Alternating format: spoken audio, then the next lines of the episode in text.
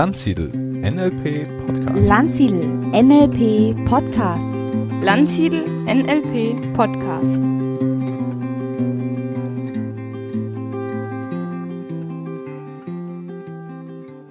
Herzlich willkommen zu einer neuen Ausgabe vom Landsiedel NLP Podcast.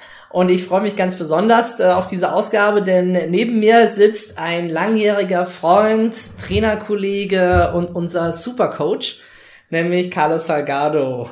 Carlos leitet gerade ein Seminar hier bei uns in Kitzingen und ist äh, deshalb da. Und wir werden uns heute Abend unterhalten über das Thema Coaching, werden am Anfang ein bisschen mal Carlos vorstellen und unsere Coach-Ausbildung in Modulen und im Anschluss daran werden wir dann eine Stunde sprechen über Fragen des Themas Coaching. Was ist Coaching eigentlich? Was macht einen guten Coach aus? Wie ist das mit dem Honorar von Coaches? Und äh, vieles, vieles mehr. Ja, Carlos, kommen wir mal zu dir. Hallo, Carlos. Hallo, Stefan. Ja, Carlos, magst du vielleicht mal deinen vollständigen Namen fürs Protokoll aufgeben? Ja, ich werde meinen vollständigen Namen jetzt fürs Protokoll aufsprechen. Carlos Manuel da Silva Costa Salgado. Aber man muss dazu sagen, auf Portugiesisch hört sich das anders an. Carlos Manuel da Silva Costa Salgado. Aber das klingt nur für euch, äh, die ihr nicht äh, Portugiesisch sprecht, irgendwie toll oder interessant oder außergewöhnlich. In, in deutscher Sprache würde ich heißen, Hans ähm, Klaus Müller Schulzer Müller. also so eigentlich ein Allerweltsname, aber genau, das Silva Costa Salgado ist ein Allerweltsname, ja. Das ist ja dann auch eine spannende Marketingstrategie, dann nach Deutschland zu kommen, weil hier bist du dann ein Exot mit diesem Namen. das stimmt, ja. Ja, schön. Ähm, ja, Carlos ist ja, also du bist ja eigentlich äh, bei uns der, der Profi-Coach. Ich kann mich noch gut auch dran erinnern, wie wir uns kennengelernt haben. Ich war damals ja auf der Suche irgendwie nach einer Assistenz für eine Trainer und dann war das eine gemischte Trainer-Coach-Ausbildung bei dir und keiner wollte irgendwie einen Assistenten haben, weil der ja dann demnächst ja auch Ausbilder wird und du hast damals gesagt, ja gut, du kannst kommen und so haben wir quasi die ersten 20 Tage zusammen verbracht und äh, ich durfte von dir lernen und habe selber auch kleinere Beiträge gehabt und kurz drauf hatten wir ja schon quasi das Gegenstück dann äh, als das mit meiner ersten Trainerausbildung war, wo du komplett dabei warst. Und äh, das war eine unglaublich wertvolle Zeit, da wirklich die ganze Ausbildung komplett von Haupttrainern begleitet, die untereinander sich noch austauschen. Wie hast denn du das wahrgenommen? Was war da, äh, was, was ist da passiert? Aber äh, Carlos, wo kommst du denn eigentlich her? Was hast du vielleicht für einen Weg äh, hinter dir, um heute da zu sein, wo du jetzt bist? Also es war ein langer Weg. Ich habe äh, NLP 1993 äh, kennengelernt in der Schweiz bei Martin Betschert. Und das war am Anfang einfach mal sowas wie ein Erfolgsseminar. Ähm, da hat man so Menschenkenntnis, NLP, Kommunikation gemacht. Und da ging es erstmal darum, sowas für sich zu lernen. Ich habe das aber so spannend gefunden, dass ich direkt die Practitioner, Master und Trainerausbildung äh, durchgezogen habe, so dass ich dann 96, Anfang 96 war ich dann Lehrtrainer. Ja, und seitdem bilde ich aus. Äh, ich habe 2005 angefangen, auch Unternehmen zu beraten. Das mache ich jetzt quasi zwölf Jahre. Und das sind auch heute noch meine Schwerpunkte, dass ich Seminare gebe, überwiegend auch jetzt äh, mit Trainer- und Coach-Ausbildungen, hauptsächlich eben die Coach-Module und eben die Beratungen in den Unternehmen. Ich habe dann 2008 äh, angefangen zu studieren. Ich hatte bis dahin einen Hauptschulabschluss und zwei Berufsausbildungen und habe dann bei den ganzen Studien, die ich gemacht habe, ich habe dann Philosophie, äh, Pädagogik, Psychologie, Soziologie studiert, habe einen Abschluss in Betriebspädagogik, einen Abschluss in Social Management und so Gott will Ende November auch einen MBA-Abschluss und ähm, und übertrage dieses ganze Lernen, weil für mich lebenslanges Lernen kein Spruch ist, äh, kein Wahlplakat, sondern das ist für mich gelebte Kultur, dass ich selber ständig äh, in Lernsituationen selber Schüler bin und deswegen habe ich auch Spaß daran, neben der Beratung von Unternehmen auch immer wieder Ausbilder zu sein, Lehrer zu sein für angehende Coaches und angehende Trainer. Mhm. Du kommst also sehr stark aus der Praxis, ne? Also Absolut. Oft ist ja so, die jungen Leute sagen so erstmal die Theorie, erstmal studieren, erstmal das Wissen und dann mal gucken, was wir damit anfangen, mit vielen vielleicht auch nichts. Ich könnte mir vorstellen, das ist schon nochmal eine andere Perspektive auch gewesen, mit diesem vielen Praxis-Know-how dann jetzt tatsächlich sich nochmal, ich sag mal, auf die Schulbank oder auf die Unibank in Anführungsstrichen zu drücken. Ja, für mich war das so, dass ich einfach gemerkt habe, äh, irgendwann, ähm, nur rein mit Fortbildung komme ich nicht weiter. Ich ähm, muss was anderes machen und eine Kollegin hat mir damals empfohlen, äh, doch äh, Betriebspädagogik zu studieren, äh, also praktisch das Lernen in Betrieben. Und als ich meine erste Vorlesung hatte bei Professor Hülshoff und der die Thesen vorgelesen hat, ähm, von wo ich nicht wusste, wo die her sind, dachte ich, das, was der vorliest, der Mann, das ist meine gelebte Praxis. Und dann habe ich gefragt, wo das her ist, und dann hat es von Humboldt. Und dann dachte ich so, Humboldt? Mensch, in Freiburg, äh, ich habe damals in Freiburg gelebt, da gibt es eine Humboldtstraße, in Berlin gibt es eine Humboldt-Universität. Und sage ich, was ist das für einer, der Humboldt? Und dann meinte äh, der Professor Hülshoff, ja, das ist der Pädagogik äh, Gott schlechthin quasi. Das ist schon 200 Jahre alt, was ich hier verlese. Und dann habe ich wirklich gedacht, okay, Salgado, du musst noch mal einiges lernen.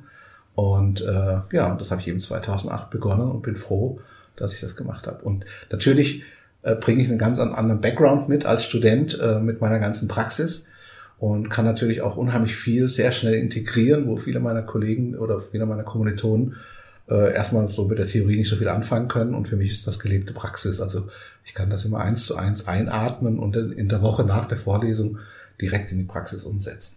Mhm. Als wir uns kennengelernt haben, hattest du ja in Freiburg ein großes NLP-Institut, du hast dich da sozusagen selbst deinen Traum als Trainer ausgelebt mit, mit eigenen Räumlichkeiten und mit eigenem Kursprogramm und all dem. Du bist ja dann äh, in einer Consulting-Firma gewesen, um auch so noch mehr so die Unternehmensluft äh, zu schnuppern. So habe ich es äh, für mich immer abgespeichert. Ne? Äh, ja, ist das, ist das so? Das war so, genau, ja. Und, ja? Ja, also im Prinzip ist es so, dass ich ähm, damals ähm, auch ein bisschen durch Deutschland rumgereist bin. Ich hatte in fast allen Großstädten hatte ich Kurse und dann wegen meiner äh, älteren Tochter, die jetzt 31 ist, die damals zu mir gezogen ist, äh, 2001, habe ich dann angefangen, äh, wieder in Freiburg sesshaft zu werden sozusagen und in Freiburg mein eigenes Institut aufgebaut und hatte dann nach wenigen Jahren, nach zwei Jahren glaube ich, hatte ich äh, drei Practitioner, zwei Master, ein Trainer, eine Coach-Ausbildung und ich habe praktisch nonstop nur Ausbildung gemacht. Und ich muss ganz ehrlich sagen, das wurde mir ein bisschen langweilig, weil ich war ja sozusagen in meinem Institut Gott. Äh, ich wusste alles, ich war der Chef, Chef-Ausbilder und niemand wusste mehr als ich. Und ich habe mich sozusagen nach ein, zwei Jahren im vollen Durchlauf eigentlich so im Kreis gedreht. Und dann wurde mir klar, ich muss irgendwas anderes machen. Und dann lag es nahe, dass die vielen Teilnehmer, die ich aus dem Business von vielen Unternehmen bei mir hatte, äh, dass ich da reingehe in diese Unternehmen und dort auch als Trainer, als Coach, als Berater arbeite. Und das war eben 2005, als ich dann äh, bei Saman angefangen habe, Saman Consulting. Und äh, da habe ich dann später auch mein Institut integriert in eine Tochtergesellschaft. Und so entstand dann auch unsere Zusammenarbeit intensiver, weil wir seit 2004 schon zusammenarbeiten, dass ich dann gesagt habe, wenn ich äh, jetzt mit der Saban Consulting mehr so im Consulting-Bereich arbeite, dann mache ich das NLP nicht mehr unter eigenem Namen. Und das war der Moment, wo ich dann gesagt habe, als NLP-Trainer ähm, arbeite ich in Zukunft unter der Landsiedelflagge und da bin ich auch sehr froh, dass du mir diese Möglichkeit gegeben hast. Und ich habe sozusagen auch seitdem, seit damals auch den ganzen Aufschwung auch von Landsiedel mit begleitet und teilweise auch mit äh, prägen können mit meinen vielen Kollegen und bin sehr stolz nach wie vor äh, zum Team von Landsiedel zu gehören. Ja, das war damals natürlich auch für mich äh, total klasse. Dadurch, dass ich dich ja auch als Ausbilder erlebt habe und du warst ja, ich fand überhaupt nicht äh, dieses äh, Monotonie, zumindest nach außen, in keinster Weise, weil du sagst, dass du dich langweilst nach ein paar Durchgängen. Du hast jedes Mal irgendwie was Neues gebracht, hast Übungen gemacht, die hatte ich noch nie gehört, warst total kreativ, bereit, dich in diese Gruppe einzulassen und mit dieser Gruppe zu arbeiten. Ist ja auch was, was heute noch deinen Stil, äh, finde ich, schon prägt. Da äh, mit ausgebufftesten, unterschiedlichsten Sachen immer wieder die Menschen weiterzuentwickeln und dahin zu führen, wo sie sind. Ne? Eigentlich fast eine Mischung aus Training und Coaching oder, ja, oder ja. Coaching im Trainingskontext ja. äh, dann zu machen. Ne? Aber als du dann damals kamst äh, zu uns, das war, du warst ja sozusagen der erste bekanntere Trainer, der schon so ein eigenes Institut hatte. Ähm, die anderen waren ja mehr oder weniger so, dass ich gesagt habe, boah, das sind tolle Leute, geile, tolle Trainer, ne? Äh, Clemens, Franz Josef, aber die hatten noch nicht ihren Namen der NLP-Welt. Die sind quasi mit Landsiedel überhaupt erst bekannt und groß geworden und du hattest ja eigentlich schon einen Namen. Und es war sozusagen die erste mächtigere Hochzeit, wo wir wirklich auch hier bei Landsiedel begonnen haben, wirklich auch gute Leute an Bord zu ziehen. Ja. Äh, das sind ja jetzt auch gerade in den letzten Jahren auch wieder wirklich gute Leute auch gefolgt. Ähnlich diesem Beispiel, das war schon auch wichtig, glaube ich, für uns, da relativ früh jemand so kompetentes einfach mit an Bord zu haben. Das Spannende war ja damals, ähm, ich habe ja auch viele Anrufe und E-Mails bekommen von Kollegen, die mich gefragt haben, warum bist du jetzt bei Landsiedel? Bist du verrückt? Du hast doch dein eigenes Institut, warum gehst du jetzt zu Landsiedel? Und ich habe ganz einfach erklärt, Leute, ähm, ich möchte NLP machen, ich mache das mit Leidenschaft und ähm, aber ich will diesen Apparat, ein Institut zu haben, äh, möchte ich einfach gar nicht mehr haben, weil diese Energie fließt in meine Beratung und ich kann nicht auf allen Hochzeiten tanzen, ich muss mich entscheiden. Und, äh, und ich glaube, dass ich bei Landsiedel richtig und gut aufgehoben bin, weil das einfach gut passt. Äh, das passt zu, zu meiner Denke und auch die Vision von Landsiedel, NLP für alle. Das ist auch meine Vision. Ich denke, dass NLP jeder Mensch kennenlernen sollte. Es soll jeder selber entscheiden, was er damit macht, wie viel er macht, äh, wie intensiv er das macht, um Gottes Willen. Aber ich denke, dass äh, es ist etwas, was jeder kennenlernen sollte. Und deswegen teile ich die gleiche Vision wie du. Und deswegen war das für mich von Anfang an äh, die richtige Entscheidung und auch heute 2017 ist das immer noch die richtige Entscheidung. Ja, das hat sich ja dann auch ein bisschen gewandelt. Am Anfang warst du ja auch noch in Freiburg äh, für uns aktiv. Und nur wir haben halt jetzt Verwaltung, Organisation, Marketing drumherum gemacht, äh, zur Erklärung, was du damit meinst, eben ein Institut zu leiten oder eben selber auch Ausbilder zu sein. Und du konntest dich voll mehr auch auf die Inhalte und auf die eigentliche genau. Arbeit äh, konzentrieren. Ja, und dann haben wir ja, irgendwann haben wir diese, diese Coach-Ausbildung ins Leben gerufen und ich glaube, da waren wir wirklich kreativ und haben echt was Gutes gemacht. Ähm, haben das echt auch den nötigen Vorlauf dem Ganzen gegeben und sind mit einem recht einzigartigen Konzept gestartet. Vielleicht magst du das denen, die das noch nicht kennen und noch oder noch gar nicht so wahrgenommen haben, wie groß wir eigentlich inzwischen im Coaching-Bereich sind. Ich glaube, wir sind wahrscheinlich inzwischen Deutschlands größter Coaching-Ausbilder, also zumindest als Institut jetzt mal von IHKs oder so abgesehen, wenn man die alle zusammennimmt, aber äh, so viele Coach-Ausbildungen, wie wir machen. Aber das hat, glaube ich, damals so seinen Anfang gehabt mit dieser Idee. Ich weiß gar nicht mehr, ich glaube, du kamst irgendwie und dann sind wir in die Gespräche gekommen und haben dann was einfach was Tolles draus gemacht. Genau, also die Inspiration, muss ich sagen, kam ja bei mir äh, von meinem Studium an der Leadership Kulturstiftung in Landau bei Professor Hülshoff, weil der hatte damals schon ein äh, modulares äh, Studienprogramm. Das heißt, man hat sich eingeschrieben für ein Studium und konnte sich dann selber, wie das ja damals äh, noch vor Bologna äh, üblich war, selber zusammensuchen, welchen Kurs besuche ich, wo mache ich meine Scheine und am Ende muss ich halt meine Scheine zusammen haben, äh, um zu den Prüfungen zu gehen. Und analog diesem Beispiel der modularen, des modularen Studierens, äh, habe ich damals die Idee entwickelt, wie wäre es, wenn wir eine modulare Code-Ausbildung entwickeln, in der wir die äh, Grundlagen vermitteln und dann aber die Vertiefungen oder die äh, Weiterentwicklungen ähm, in einzelne Module reinpacken, so dass wir mal für einzelne Themen nicht nur einen Tag oder zwei haben, sondern volle fünf Tage, um das intensiv durchzuarbeiten. Und das praktisch äh, nicht in einer Ausbildung von 20 Tagen äh, fünf, sechs Themen nur gestriffen werden oder mal kurz angesprochen werden, einen halben Tag oder einen Tag, sondern dass wir wirklich äh, einen ganzen Tag uns mit äh, Familie-Coaching beschäftigen, einen ganzen Tag mit Hypnose, einen ganzen Tag mit Konflikten, einen ganzen Tag mit Verkauf, einen ganzen Tag mit Führung etc. Und so entstand damals äh, die erste Idee, ähm, modular auszubilden. Und was auch noch ein ganz wichtiges Element ist, bei diesem Modularen ist, dass der, der Lernende sein eigenes Tempo gestalten kann und nicht in einem starren System einfach äh, einen Kurs bucht und muss dann diese Termine abarbeiten, sondern er kann flexibel einsteigen, dann, wenn er will, und kann, wenn er im Schnelldurchlauf das machen will, innerhalb von vier Monaten eine Ausbildung absolvieren. Er kann sich aber auch zwei Jahre Zeit lassen. Und jetzt, äh, nach mittlerweile vier, viereinhalb Jahre, die wir diese modulare Coach-Ausbildung durchführen, äh, ist, hat sich die Erfahrung gezeigt, dass äh, der Durchschnitt liegt bei anderthalb Jahren. Also zwischen erste, erstes Modul und Zertifizierung zum Coach liegt eineinhalb Jahre. Und das ist aber eine Zeit, die sich entwickelt hat von den Teilnehmern, nicht von uns, nicht weil wir das vorgeben, sondern weil tatsächlich die Integration dessen einfach auch Zeit braucht, auch die Praxis, die man sich verschafft.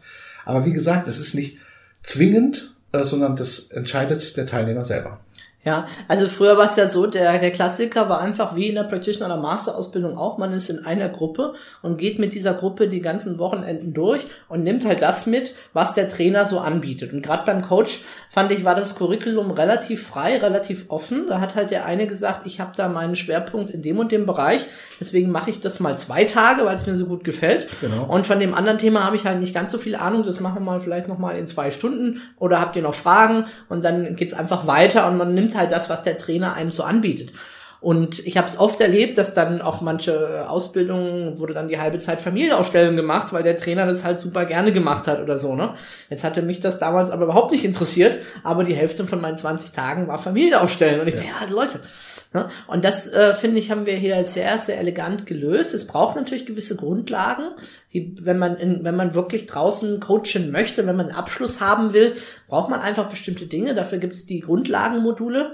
Und wir haben ja auch noch gesagt, dass äh, NLP ja auch eine Grundlage für uns ist. Das ist ja inzwischen ein bisschen gelöst über das NLP in a Week, dass man zumindest mal die Grundbegriffe schon kennt, ehe man in so eine Coach-Ausbildung hineingeht. Und dann gibt's darauf die Auf Aufbaumodule. Und wir haben inzwischen, ja sind wir jetzt bei 20 Modulen. Wir haben also 20 mal fünf Tage.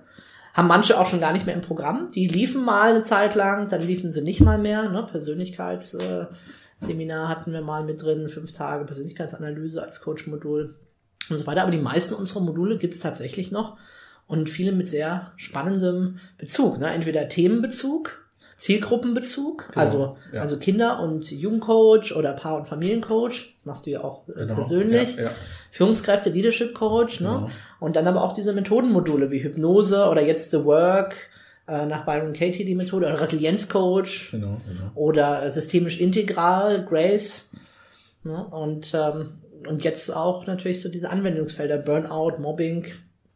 Ne? So, also man kann sich da wirklich eine ganz bunte äh, Coach-Ausbildung zusammenstellen nach gewissen Grundregeln, aber auf Basis der eigenen Interessen und Bedürfnisse. Genau, das war also die eine Säule. Die andere Säule war aber auch, durch diese modulare Ausbildung die Möglichkeit zu geben, dass Coaches sich regelmäßig fortbilden und dann eine Vertiefung als Fortbildung machen.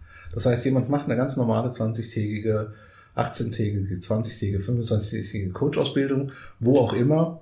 Muss ja nicht mal eine DVNLP-Ausbildung sein, sondern kann ja irgendwo eine systemische Coach-Ausbildung und sagt, okay, ähm, aber in meiner Ausbildung kamen Konflikte zu wenig oder in meiner Ausbildung kam äh, Führung zu wenig oder in meiner Ausbildung kam Hypnose zu wenig, dann kann er bei uns fünf Tage dieses Modul buchen und vertieft da für, ich finde, schmales Geld ähm, nochmal intensiv mit einem Profi. Und das ist das Schöne an unserer modularen Ausbildung. Jeder unserer modularen Trainer macht sein Lieblingsthema, macht sein absolutes, seine Kernkompetenz. Das, wo er sagt, ey, da kannst du mich echt fragen, da kenne ich mich voll aus.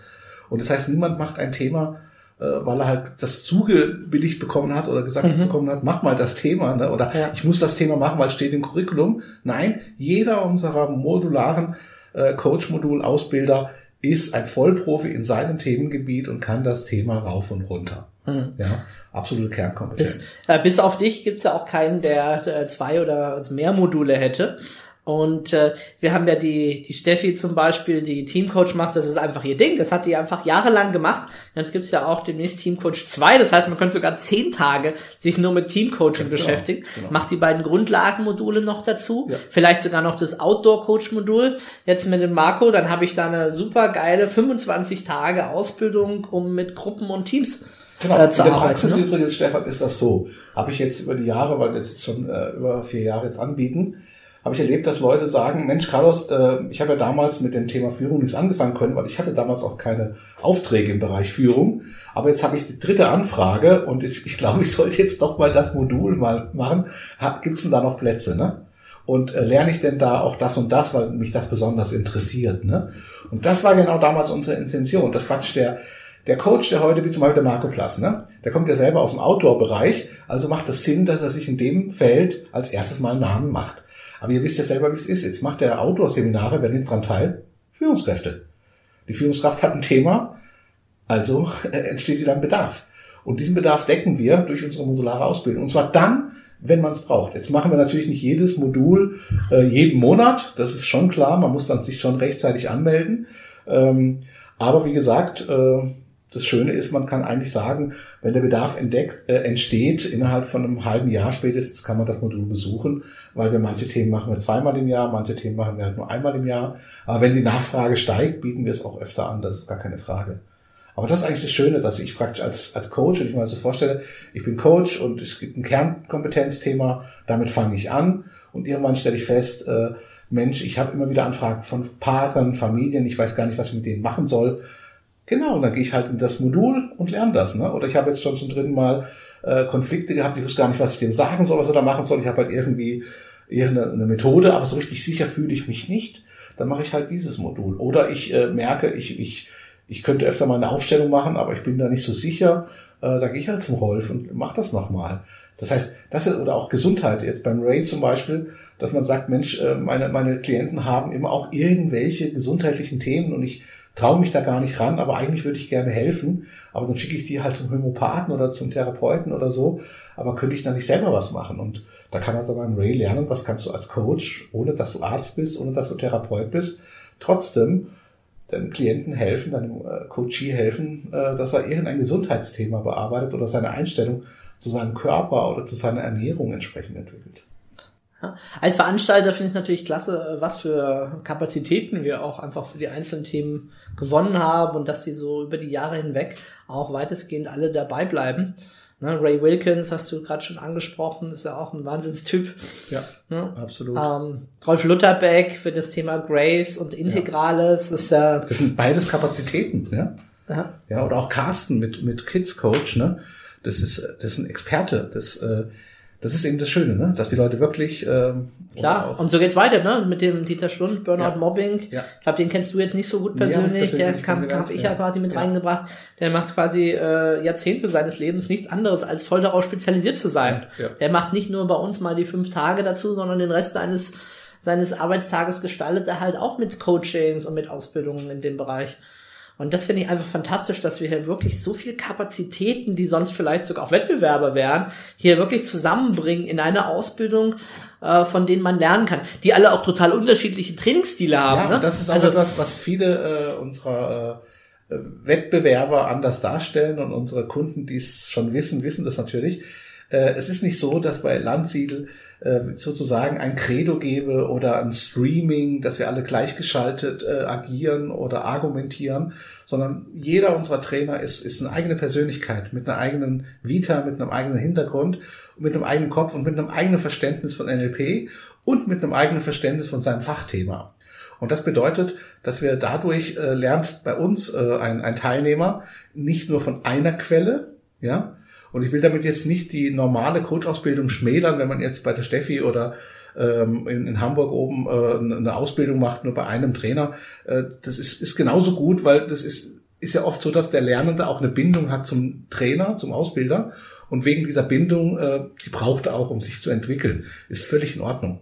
Aber trotzdem möchte ich auch den Vorteil herausstellen, wenn ich aber in meiner Ausbildung eben von vier, fünf total unterschiedlichen Modellen der Welt geprägt werde und so entsteht dann mein eigenes Modell der Welt, also meine eigene Sicht auf das Thema. Und ähm, das erlebe ich sehr häufig in meinen modularen, in meinen Modulen, die ich selber mache, dass die Teilnehmer mir spiegeln, ich war jetzt dort, ich war jetzt bei dem, ich war dort und der sieht es ja ganz anders wie du. Der, der hat ja zu dem Thema, was du erklärt hast, eine ganz andere Stellung, eine ganz andere Position, sage ich ja. Und jetzt bilde dir deine eigene Meinung und komm zu deinem eigenen. Was ist für dich richtig? Zum Beispiel die, die Gretchenfrage, coach ich Familienangehörige, Freunde, Partner, Kollegen, Mitarbeiter? Ähm, da gibt es unterschiedliche Positionen. Und am Ende muss aber der Coach selber zu einer eigenen Position kommen und nicht, weil der Ausbilder gesagt hat, das macht man oder das macht man nicht. Ja, ja, ja. Ähm, jetzt haben wir das selber auch schon sogar gerade ein bisschen gegrenzt, eingegrenzt, wenn wir sagen vier, fünf verschiedene Ausbilder. Ähm, man kann ja theoretisch auch noch viel mehr haben und wir haben auch Teilnehmer, die tatsächlich auch zwölf oder vierzehn unserer Module gebucht haben, also zwölf oder vierzehn mal fünf Tage. Das ist dann schon eine richtig intensive Coach-Ausbildung, ja. wenn man ist nicht begrenzt auf den zwei, drei Zusatzmodulen, die einen interessieren, sondern mehr. Ne, wobei wir haben es natürlich auch, äh, wollten das auch zeitlich und finanziell erschwinglich machen und haben natürlich auch gesagt, hier ist auch bei 20 Tagen eine Coach-Ausbildung halt dann ein Abschluss möglich äh, oder mehrere sogar, je nach Anwendungsmodul. Aber man kann natürlich auch das zu einer äh, eher über Jahre hinweg oder lebenslang Lernverpflichtung für sich machen. Und dann natürlich profitiert man natürlich auch nochmal finanziell von den besseren Preisen, wenn man mehrere Module bucht. Vielleicht an der Stelle für einige, die bei uns schon eine klassische Coach-Ausbildung gemacht haben, für die gibt's äh, die Regel, dass sie, wenn sie nochmal jetzt Module buchen, die zum halben Preis buchen können. Also die äh, fünf Tage dann für 325 Euro, das ist natürlich dann schon ein super Schnäppchen um einfach sie da nochmal auch im Lernprozess zu, zu, unterstützen, zu sagen, hey, mach doch nochmal auch eine Weiterbildung. Es ist nicht zu Ende, ich habe jetzt einmal eine Coach-Ausbildung gemacht, ich habe jetzt den Schein, sondern ich bleibe weiter drin in dieser Fortbildungsschiene, die wir vorhin hatten. Ich habe ja dann irgendwann auch mal, ich weiß nicht, ob du das damals mitbekommen hast, so eine Kampagne gestartet, weil ich gesehen habe, dass bei Sabine Askodum so eine Coach-Ausbildung 17, 20.000 Euro kostet und äh, die dann auch noch, ich weiß gar nicht wie viele Tage, aber äh, ist unter 20 irgendwie, 12 oder 18 oder so, sowas hatte. Und dann habe ich gesagt, ja, bei uns kann man tatsächlich eine Coach-Ausbildung auch gestreckt über mehrere Jahre machen mit 300 Tagen für unter 10.000 Euro, ne? also 9.998 Euro. Ähm, und das ist natürlich dann schon äh, ziemlich krass äh, gewesen zu sehen, wie viel wir eigentlich anbieten. Wenn man jetzt von diesen 20 Modulen alle fünf Tage macht, sind wir schon bei 100 Tagen. Ich habe da natürlich bei mir dann Practitioner, Master, Trainer und nochmal die Assistenzen der Ausbildung entsprechend mit reingerechnet. Was dann für ein wahnsinniges Angebot und Fülle inzwischen dann auch da entsteht. Gut, super. Ich glaube, jetzt haben wir mal so einiges von unserer Coach-Ausbildung vorgestellt. Ähm, natürlich auch sehr viel dazu online, äh, wo man sich das noch ein bisschen anschauen kann. Da gibt es ja auch die Videos mit dir ne, und die ganzen Texte. Und ähm, jetzt mal einen großen Switch machen, mal äh, gleich hin zum Inhalt des Themas Coaching und ein paar besondere Fragen natürlich für dich, die eigentlich so immer wieder kommen im Umfeld zum Thema Coaching. So, Carlos, was denkst du denn? Was braucht jemand, der ein guter Coach sein will? Was braucht ein guter Coach? Was sollte der mitbringen? Was kann der lernen? Was ist wichtig, um gutes Coaching zu machen? Also ich denke, einer der wichtigsten äh, Kompetenzen eines Coaches äh, auf der Methodenebene ist, ähm, Fragen stellen zu können. Fragen, die dazu führen, dass der Coachee, also der Kunde, der Klient, dass der Coachee in einen inneren Suchdenkprozess geht und ähm, durch die eigenen Gedanken zu neuen Erkenntnissen über sich selbst kommt. Ich muss immer sehr lachen, wenn ich dann so höre, ja, W-Fragen, ja, ja, genau, man soll die W-Fragen stellen und keine geschlossenen Fragen, ne? Das ist so das, was man in Seminaren so als allererste Botschaft so von der Bühne ne, in Großgruppenveranstaltungen präsentiert ja. bekommt. Ja, das, das, äh, das ist ja auch nichts, äh, ist ja auch richtig, ist ja auch gut so. Ähm, aber was eigentlich dahinter steckt, hinter richtig Fragen, also rein jetzt mal auf der Methodenebene, was muss ein Coach können, ähm, das ist ja situativ. Das heißt also, je nachdem, was ich für einen Klienten vor mir habe, was ich für einen Coachie vor mir habe, ähm, kann die Frage vielleicht sogar eine geschlossene sein. Ich würde es gar nicht kategorisch ausschließen, ähm, sondern es geht einfach darum, ähm, situativ zu erkennen, was braucht dieser Coachee, um in einen Reflexionsprozess. Ich denke, die Hauptaufgabe des Coaches ist Reflexion anzuregen, Selbstreflexion, selbst in Frage stellen. Natürlich kann aber der Coach, also der, der Kunde, der Coachee kann vielleicht zu mir kommen und will gerade gar nicht reflektieren, weil er sich erst auskotzen muss über das, was er erlebt hat mit seinem Chef oder mit seinem Kunden oder mit seinem Partner oder Partnerin. Und dann lasse ich ihn erstmal ausreden. Ne? Und das ist sowieso ein wichtiges Credo. Ist der Kunde am Reden, dann bin ich ruhig und höre zu. Und auch Rapportfähigkeit dann, ne? Kontakt genau, aufzunehmen. Kontakt aufzunehmen und einfach zuhören, guter Zuhörer sein. Also ähm, das sind natürlich dann äh, ja Fähigkeiten gefragt wie gut zuhören, auch äh, ja, nonverbale Kommunikation, also durch meine Körpersprache signalisieren, äh, dass ich zuhöre. Ne? Das ist so die Technik von Rogers, ne? dass man also äh, aktives Zuhören betreibt. Und ähm, auf der emotionalen Ebene ist aber die wichtigste Kompetenz äh, Empathie, sich in den Coachie reinfühlen, um im richtigen Moment vielleicht auch zu provozieren damit was, was passiert, damit der, der, der Coachie auf neue Gedanken kommt, aber auch im richtigen Moment äh, still zu sein äh, und äh, auch mal eine Pause auszuhalten, auch mal einfach Ruhe auszuhalten und, und Zeit zu geben, gerade wenn es emotional ähm, anstrengend wird. Und da erlebe ich oft in der Ausbildung, dass äh, angehende Coaches etwas überfordert sind damit, ähm, dass der Klient vielleicht anfängt zu schlurzen oder zu heulen, weil, weil es emotional wird und sie wollen gleich eine Intervention starten, damit er sich beruhigt oder ob er eine Pause braucht, statt einfach mal abzuwarten. Also ich denke, dass da emotionale Kompetenz ein ganz großer Schlüsselfaktor ist, den zu entwickeln. Und den entwickle ich als Coach eben nicht äh, als Methode, sondern das entwickle ich durch meine eigene Erfahrung, durch meine eigenen Prozesse. Und ich bin immer wieder erschrocken, wenn ich in Coach-Ausbildungen abfrage, wie viele ähm, Coachings, also Selbstcoaching erfahrene Leute haben, also wie oft die selbst schon mal professionell, wirklich professionell gegen Geld sich von einem echten Profi haben coachen lassen. Und äh, es ist wirklich erschreckend. Fast keiner wahrscheinlich, oder? Ja, Ganz das wenig, ist, zehn Prozent würde ich schätzen. Höchstens, das ist, ist äh, in jeder Gruppe ein, zwei Hände, die hochgehen und die anderen 12, 15 Hände bleiben unten. Ja. Und dann sage ich immer, Leute, das, das geht so nicht. Ihr könnt nicht erwarten, dass ihr in einem Jahr plötzlich von äh, Geld verdienen wollt als Coach, dass ihr gebucht werdet als Coach und ihr kennt die Seite ähm, des Coachees gar nicht. Ihr habt diese Coachee-Erfahrung nicht. Und deswegen ist auch in den Modulen, die ich durchführe, ähm, außer am ersten Abend äh, ist es und auch am letzten Abend nicht, aber an den anderen drei Abenden äh, sind zwei Stunden Live-Coaching. Das heißt, da coachen die sich wirklich gegenseitig, aber nicht Peer Group, also nicht Übung, sondern wirklich coachen. Ne? Ein echtes Thema. Und das sucht auch der Coachee sich den Coach selber aus und dann arbeiten die wirklich intensiv eine Stunde, anderthalb an einem Thema. Und wir reflektieren jedes Coaching am nächsten Tag exzessiv vor der Gruppe, machen wir das Gruppensupervision und, und Coach, also ich coach dann quasi nochmal den Coach, ich supervidiere den Coach, aber teilweise muss ich auch nochmal coachen. Manchmal muss ich auch nachtrainieren äh, sozusagen, weil es um Fachkompetenz und Methodenkompetenz geht. Und ähm, weil diese, wie gesagt, diese emotionale Kompetenz, die entwickle ich nur durch das Tun, durch das Handeln, durch das Coachen selbst. Und das entwickle ich eben nicht äh, aus Lehrbüchern und nicht aus Zuhören einer Vorlesung oder einer Seminarpräsentation. Und deswegen bin ich auch ein Verfechter. Ich habe das ja mitentwickelt im, äh, im DVNLP, das Coach-Curriculum. Da haben meine Kollegin und ich damals äh, viereinhalb Jahre dran gearbeitet, das Curriculum zu entwickeln und ein wichtiges Element dieser Ausbildung äh, nach DVNLP. Und wir als Landsiedel haben das auch bei uns zum Credo gemacht. Der äh, Schüler, der, der in der Ausbildung ist, der, der äh, zu Auszubildende in der Coach-Ausbildung, der angehende Coach, der muss 40 Stunden eigene Erfahrung als Coach nachweisen. Ja? Laut Verband muss er sowieso 15 Stunden auch als äh, als Coachee nachweisen, ja, und das ist das, was, was wir aber nicht, nicht abprüfen, sondern das ist etwas, was, was irgendwie selbstverständlich ist und wir versuchen durch unser Konzept äh, dafür zu sorgen, dass ähm, eigentlich jeder bei uns dann mindestens sechs, sieben äh, im Laufe der Ausbildung, mindestens in der Ausbildung sechs, sieben äh, Coachings selber bekommen hat.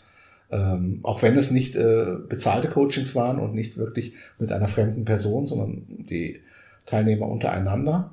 Ähm, aber in der Regel führt diese Erfahrung, und bei vielen ist es so die erste Erfahrung, dass das erste Mal nicht durch ein Format geführt werden, sondern wirklich ein Coaching erfahren, äh, dass sie dann wirklich merken, ähm, ja, dass äh, dieses angeregt werden zum, zum tief über sich nachdenken, tief sich in Frage stellen, äh, das bewegt was. Ne? Und dafür braucht es aber diese emotionale Kompetenz.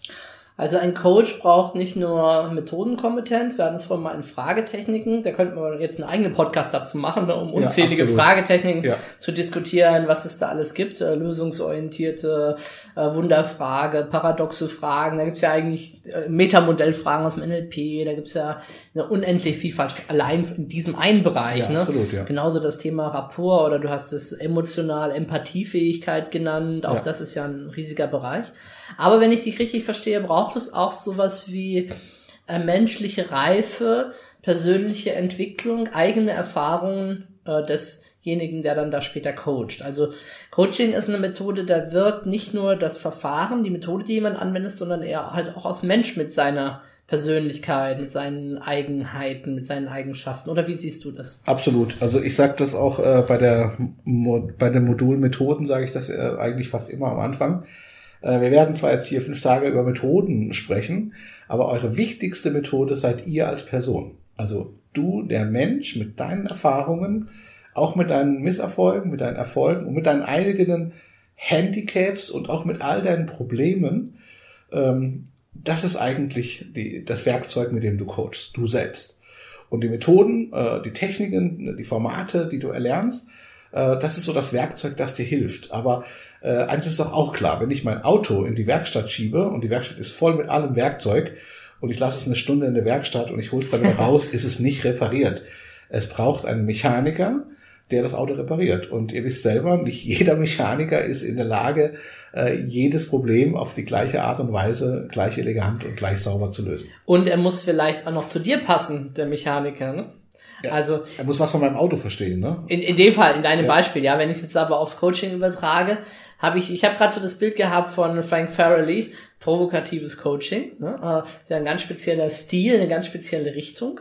Und äh, das muss, äh, glaube ich, irgendwie auch schon ein bisschen zumindest zum Typ passen. Ne? Also ich kann das lernen, ich kann mir da so ein paar Ideen und Taktiken aneignen, wie ich das mache. Aber nicht zu jedem wird es hundertprozentig passen.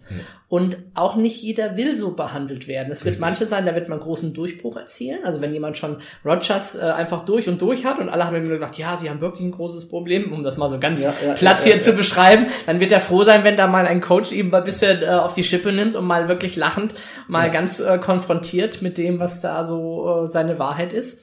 Äh, Und andersrum, äh, jemand anderes, vielleicht eine Führungskraft wird vielleicht eher einen anderen Stil gerade brauchen oder jemand, der gerade ähm, in wirklich in Hilfe ist und wirklich auf der Suche ist. Also ich glaube, unterschiedliche Menschen brauchen unterschiedliche Coaches oder können von unterschiedlichen Coaches Ja. profitieren zumindest. Und ich äh, sage auch immer wieder, ihr müsst euch nicht an mir orientieren oder an irgendwelchen äh, bekannten Coaches oder Autoren von Coachbüchern, sondern ihr müsst entdecken, wie werde ich, ich, wie werde ich zum Coach? Also wie, wie kann ich mit meiner Person, mit meiner Persönlichkeit, mit meiner Vita, mit meiner Erfahrung, mit meiner Hautfarbe, mit meinem Alter, mit meinem Aussehen, wie kann ich ein guter Coach sein? Äh, Und dementsprechend werde ich auch andere Leute anziehen. Ich kenne zum Beispiel Leute, die arbeiten sehr viel mit Prominenten. Und das ist ein ganz anderer Typ von Coach, der mit Prominenten arbeitet, als jemand, der zum Beispiel mit Familien arbeitet oder jemand, der mit Sportlern arbeitet oder mit Musikern arbeitet oder mit Führungskräften arbeitet. Und, und im Endeffekt muss man dazu passen. Und ich kenne keinen, der Musiker coacht, der nicht selbst Musiker ist. Und ich kenne auch keinen, der Führungskräfte erfolgreich coacht äh, und nicht selbst äh, eine Führungserfahrung hat. Das heißt also, äh, manche Dinge bedingen einander. Aber jeder kann Coach sein, weil jeder Typ Mensch, jeder, jede, jeder Mensch in jeder Lebenssituation braucht irgendwann mal einen Coach. Also jeder hat mal eine Situation, wo er sagt, naja, eigentlich könnte ich das auch alleine lösen, aber ich glaube, mit einer Unterstützung, mit einer Begleitung fühle ich mich sicherer und vielleicht kann diese Begleitung mir helfen, dass es sicher klappt und eben nicht vielleicht klappt. Und das, das ist so die originäre Ausgangssituation für Coaching. Dass, ähm, dass ich, ich habe eine, also meine Definition von Coaching ist, Genau, das wäre gerade Ja. die nächste Frage gewesen. Was ist denn eigentlich Coaching? Genau. Ne? Also in meiner Welt ist, ist Coaching das erfolgreiche Begleiten eines Experten bei seinem Veränderungsanliegen. Was meine ich damit? Das erfolgreiche Begleiten eines Experten. Also ich, seinem- der Coachie, ich bin Experte Genau. für mein Thema, für mein Du- Problem, genau. was ich kreiert habe. Richtig. Mhm. Und du hast also praktisch kein Defizit im Fach- oder Methodenwissen. Also ich muss dich nicht trainieren, ich muss dich nicht ausbilden und ich muss dich nicht beraten. Also eigentlich wärst du methodisch und fachlich in der Lage, das Thema selbst zu wuppen. Das macht dich zum Experten. Aber du hast vielleicht Angst. Du hast Unsicherheit. Und diese Angst, diese Unsicherheit, das ist ein emotionales Thema. Und dann brauchst du vielleicht einen Mentor oder einen Sponsor als Coach, der dich bestärkt, der dich, ähm, der de- dein Empowerment unterstützt, dass du wieder an dich glaubst und dann wieder, wieder reingehst. Dir sage, du bist gut vorbereitet, du weißt alles, du kannst in diese Verhandlung reingehen. Und, ähm, und das ist auch ein- eine ganz wichtige Kompetenz eines Coaches, Empowerment zu fördern. Also die Selbststeuerungskräfte beim, beim Klienten zu fördern, dass die wieder aktiviert werden, dass er zu seiner Kraft, also ihm Ressourcen zugänglich zu machen, dass er sich bewusst wird, was er alles kann. Weil er vielleicht, wenn eine Angst kommt, ist ja logisch, dann denkt er an, was mal schiefgelaufen ist, was beim letzten Mal nicht geklappt hat. Und, äh, und stellt sich dann vielleicht in Frage. Und dieses in Frage stellen ist ja grundsätzlich erstmal gut. Das würde ich auch bearbeiten, weil es vielleicht steckt ja eine Erkenntnis in diesem in Frage stellen. Aber am Ende des Coachings sollte wieder eine ressourcevolle Person da sein, die an sich glaubt und mit Zuversicht in die Situation hineingeht. Ja? Und deswegen begleiten, bis die Person das Veränderungsanliegen erfolgreich schafft. Ja, und ähm, und das ist praktisch äh, ja meine Übersetzung, dass Mhm. ich äh, als Coach äh, meinen Experten erfolgreich bei seinem ja, Veränderungsanliegen begleite. Okay, was ist der Unterschied, das kommt immer wieder in den Seminaren, zwischen äh, dem Coach und dem Berater? Wie würdest du das äh, differenzieren? Also da ich ja beides bin, kann ich das äh, ganz gut äh, unterscheiden. Ich gebe mal ein Beispiel. Äh, eine Führungskraft kommt zu mir und sagt, ähm, Herr Sagado, ich habe da folgende Situation, dieser Mitarbeiter, mit dem habe ich jetzt zweimal äh, äh, gesprochen und ich müsste ihm jetzt eigentlich nach dieser Situation eine Abmahnung erteilen. Und ich weiß aber nicht, ob ich es machen soll. Jetzt brauche ich mal Ihre Unterstützung. So, und jetzt frage ich, okay, was meinen Sie mit, Sie brauchen meine Unterstützung? Und wenn er jetzt sagt, ich weiß nicht, ob das jetzt angemessen ist, dass ich ihm jetzt direkt eine Abmahnung gebe oder ob ich jetzt vielleicht einfach nochmal ein Gespräch mit ihm führe und ihm dann vielleicht androhe, dass er danach die Abmahnung kriegt. Dann höre ich heraus, der will Beratung, weil der ist sich nicht sicher, ob er das so oder so macht. Also er hat Alternative A oder B oder C und fragt jetzt mich als Berater, was ich ihm empfehle. So. Was ja auch nicht schlecht ist. Genau, genau, Eine Außenperspektive einzuholen, das ist ja Ist alles gut, genau. Geschichte. Ne? Und jetzt, da ich aber grundsätzlich, äh, auch als Berater, komme ich immer von der Coach-Brille erstmal und versuche, Coachen zu helfen. Wenn es nicht geht und ich kann beraten, dann berate ich auch. Und dann würde ich in diesem Beispiel würde ich fragen, erzählen Sie mir mal, wie die letzten zwei Gespräche waren. Und jetzt höre ich ihm zu und er hört sich auch zu. Und dann frage ich ihn, okay, wenn Sie mir das jetzt so geschildert haben, wie Sie das letzte Gespräch geführt haben, was glauben Sie, was wäre jetzt angemessen? Fühlen Sie mal in sich rein. Und dann kann sein, dass er sagt, naja, ich muss ihn jetzt abmahnen, weil ich habe ihm letztes Mal mehr oder weniger angedroht. Dann frage ich, was heißt denn mehr oder weniger? Haben Sie es explizit ausgesprochen, dass das im Wiederholungsfall eine Abmahnung nach sich zieht? Nein, das habe ich nicht. Würden Sie sich wohlfühlen, wenn Sie ihn jetzt abmahnen, obwohl Sie das damals nicht explizit gesagt haben? Ja, ich glaube, das ist mein Problem. Und dann sage ich, sehen Sie, dann kann ich Ihnen ganz klar den Rat geben, äh, mahnen Sie ihn nicht ab, sondern drohen Sie ihm jetzt mit einer Abmahnung, wenn das nochmal kommt. Aber führen Sie bitte kein weiteres Gespräch, wo Sie die Hintergründe erfragen, weil das können Sie sparen. Das wäre jetzt mein Rat als Berater, weil das, das haben Sie mir gerade geschildert, das haben Sie schon zweimal gemacht. Wenn Sie das nochmal machen, sind Sie unglaubwürdig. Ne? Und ich würde an Ihrer Stelle sogar Folgendes sagen. Und dann lege ich das auch quasi meinem Klienten in den Mund. Ne? Dann nenne ich meinen Klienten nicht mehr Coachee, weil er, er braucht jetzt einen Rat. Ich würde ihm sagen, gehen Sie hin und sagen Sie, ich habe letztes Mal ein Versäumnis gemacht. Ich habe dir nicht angedroht, dass wenn das wieder vorkommt, kriegst du eine Abmahnung. Und deswegen, weil ich es versäumt habe, kriegst du keine Abmahnung. Beim nächsten Mal kriegst du eine Abmahnung. Und ich will mit dir auch darüber nicht nochmal reden. Das ist eine klare Ansage. Wenn jetzt ich das so schilder und äh, mein, meine Führungskraft, mein, mein Klient hört mir zu und ich nehme wahr, so eine Kongruenz, eine Zustimmung von, genau, so mache ich das, ja, dann ist meine Arbeit erledigt und ich habe ihn empowered, ich habe ihn unterstützt, dass er das so macht. Wenn ich merke, dass er so, oh, ich glaube, das kann ich aber nicht so sagen, zack, sind wir wieder im Coaching, weil jetzt geht es gar nicht mehr um den Mitarbeiter, es geht darum, dass er Probleme hat, damit konsequent zu sein. Als Beispiel jetzt, das ist konstruiertes Mhm, Beispiel, klar, ne? ja. aber in dem Moment hat er eigentlich ein anderes Thema. Es geht ihm gar nicht um den Mitarbeiter, es geht ihm auch nicht darum, was sagt äh, der Ratgebende, sondern es geht darum, dass er Unsicherheiten bei sich hat. So, und diese Unsicherheit, die kann ich ihn unterstützen, dass er die also verliert, weil er kräftiger, klarer wird, strukturierter wird, sicherer wird, vielleicht auch in Rechtsfragen, vielleicht auch in seiner Rolle oder auch in, im Auftrag äh, seines Chefs wiederum, des Geschäftsführers vielleicht oder so, damit er für sich klarer in seine Rolle reinwächst. Und dann, das ist wieder original, das ist Coaching. Mhm. Jemand in seine Rolle begleiten, in seine Rolle reinwachsen lassen, das ist eine typische Coaching-Situation. Ja, ich beschreibe es ganz gern äh, so aus dem Kontext. ein Steuerberater, ein Finanzberater, ein Unternehmensberater, die haben alle ganz viel Know-how, was in der Regel dem Klienten fehlt. Der kommt jetzt dahin und sagt, ja, wie soll ich jetzt meine Steuererklärung machen? Der sagt, ja, Sie haben folgende Möglichkeiten, entweder machen jetzt hier Splitting-Tarif oder keinen, oder wir machen das und das und das und das. Ne, äh, ne, und ich sage ihnen, das ist so, wenn wir das machen, ist es so, wenn wir das machen, ist es so, wenn wir das machen, ist es so. Äh, also wie machen wir es jetzt? Ne? Also das ist der minimalste Entscheidungsspielraum, den ich vielleicht noch habe. Ne? Genau. Er könnte natürlich auch coachen, aber das machen die allerwenigsten. Das habe ich ganz selten erlebt, dass Steuerberater wirklich anfangen, da einen dieses, diesen ganzen Raum wieder zu eröffnen und äh, da zu gucken. Ist eher selten in diesen Branchen. Absolut. Darum heißt es ja Steuerberater Richtig. und nicht irgendwie Steuercoach oder Ja. so. Das wäre ja vielleicht noch eine kleine Marktlücke. Also Steuerberater hatte ich in meinen Ausbildungen bisher wirklich ganz wenige. Fallen mir jetzt zwei Stück ein, aber mehr nicht. Ja, wir haben ja den Markus Krug, ne, der ja Also da sich auch so ein wirklich, bisschen in diese ja. Richtung hin entwickelt, ne? Aber, aber Anwälte habe ich wirklich schon, keine Ahnung, äh, zig Dutzende schon in meiner Ausbildung gehabt. Und ähm, da habe ich schon viele Anwälte begleitet, dass die erkennen, was sind wirklich Beratungsthemen als Anwalt und was sind Themen, wo ich eigentlich meinen Kunden begleiten muss, dass er zu einer klaren Position, einer klaren Entscheidung kommt. Ne? Insofern kann ich mir das bei Steuerfragen durchaus auch vorstellen, weil äh, viele äh, Fragen des Steuerrechts sind eben nicht steuerlich oder rechtlich zu klären, sondern hängen damit zusammen, wie positioniere ich mich als Unternehmer oder als Steuerzahler und wie gehe ich mit der Situation um.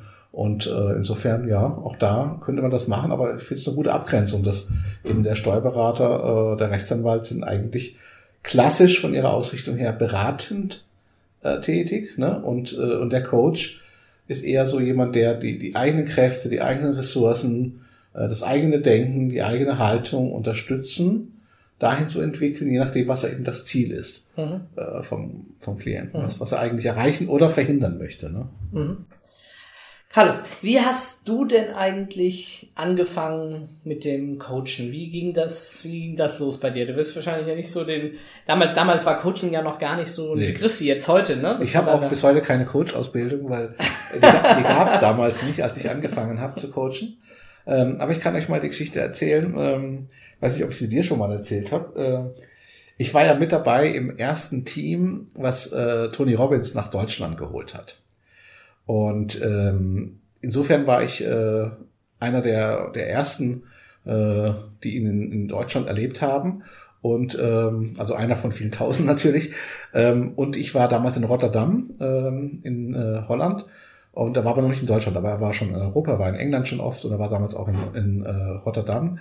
Und ähm, ja, und da habe ich ihn dann äh, als, als äh, Trainer erlebt. Auch wieder neben anderen 4500 Menschen, die da in dem Saal waren. Und Tony Robbins hat sehr viel von seinen Coachings. Er hat damals Andrea Gassi gecoacht, hat auch Michael Gorbatschow äh, getroffen und so hat er ganz viele Geschichten erzählt, auch dass er Mutter Teresa getroffen hat und so weiter. Und er hat erzählt, äh, wenn ich mich richtig erinnere, hatte er damals ein Coaching im Angebot für Promis. Äh, das kostete eine Million. Das hat er heute noch, ja? Ja, kostet eine Million, äh, beinhaltet ein Live-Treffen, eventuell auch ein zweites, aber nur eventuell und ein paar Telefonate. Ne? Und es kostet ehrlich, es kostet eine Million. Ne?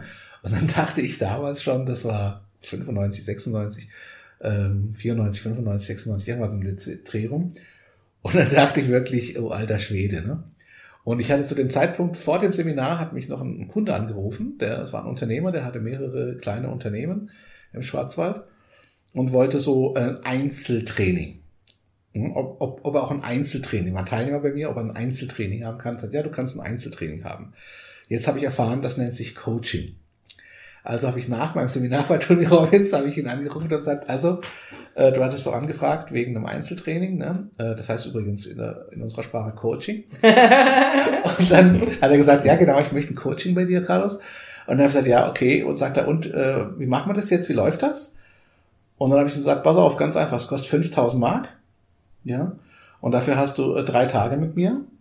Und wir machen diese drei Tage fest. Ähm, ein Tag, eine Woche später den zweiten Tag und zwei Wochen später den dritten Tag. Und äh, bei Auftragserteilung zahlst du die 5000.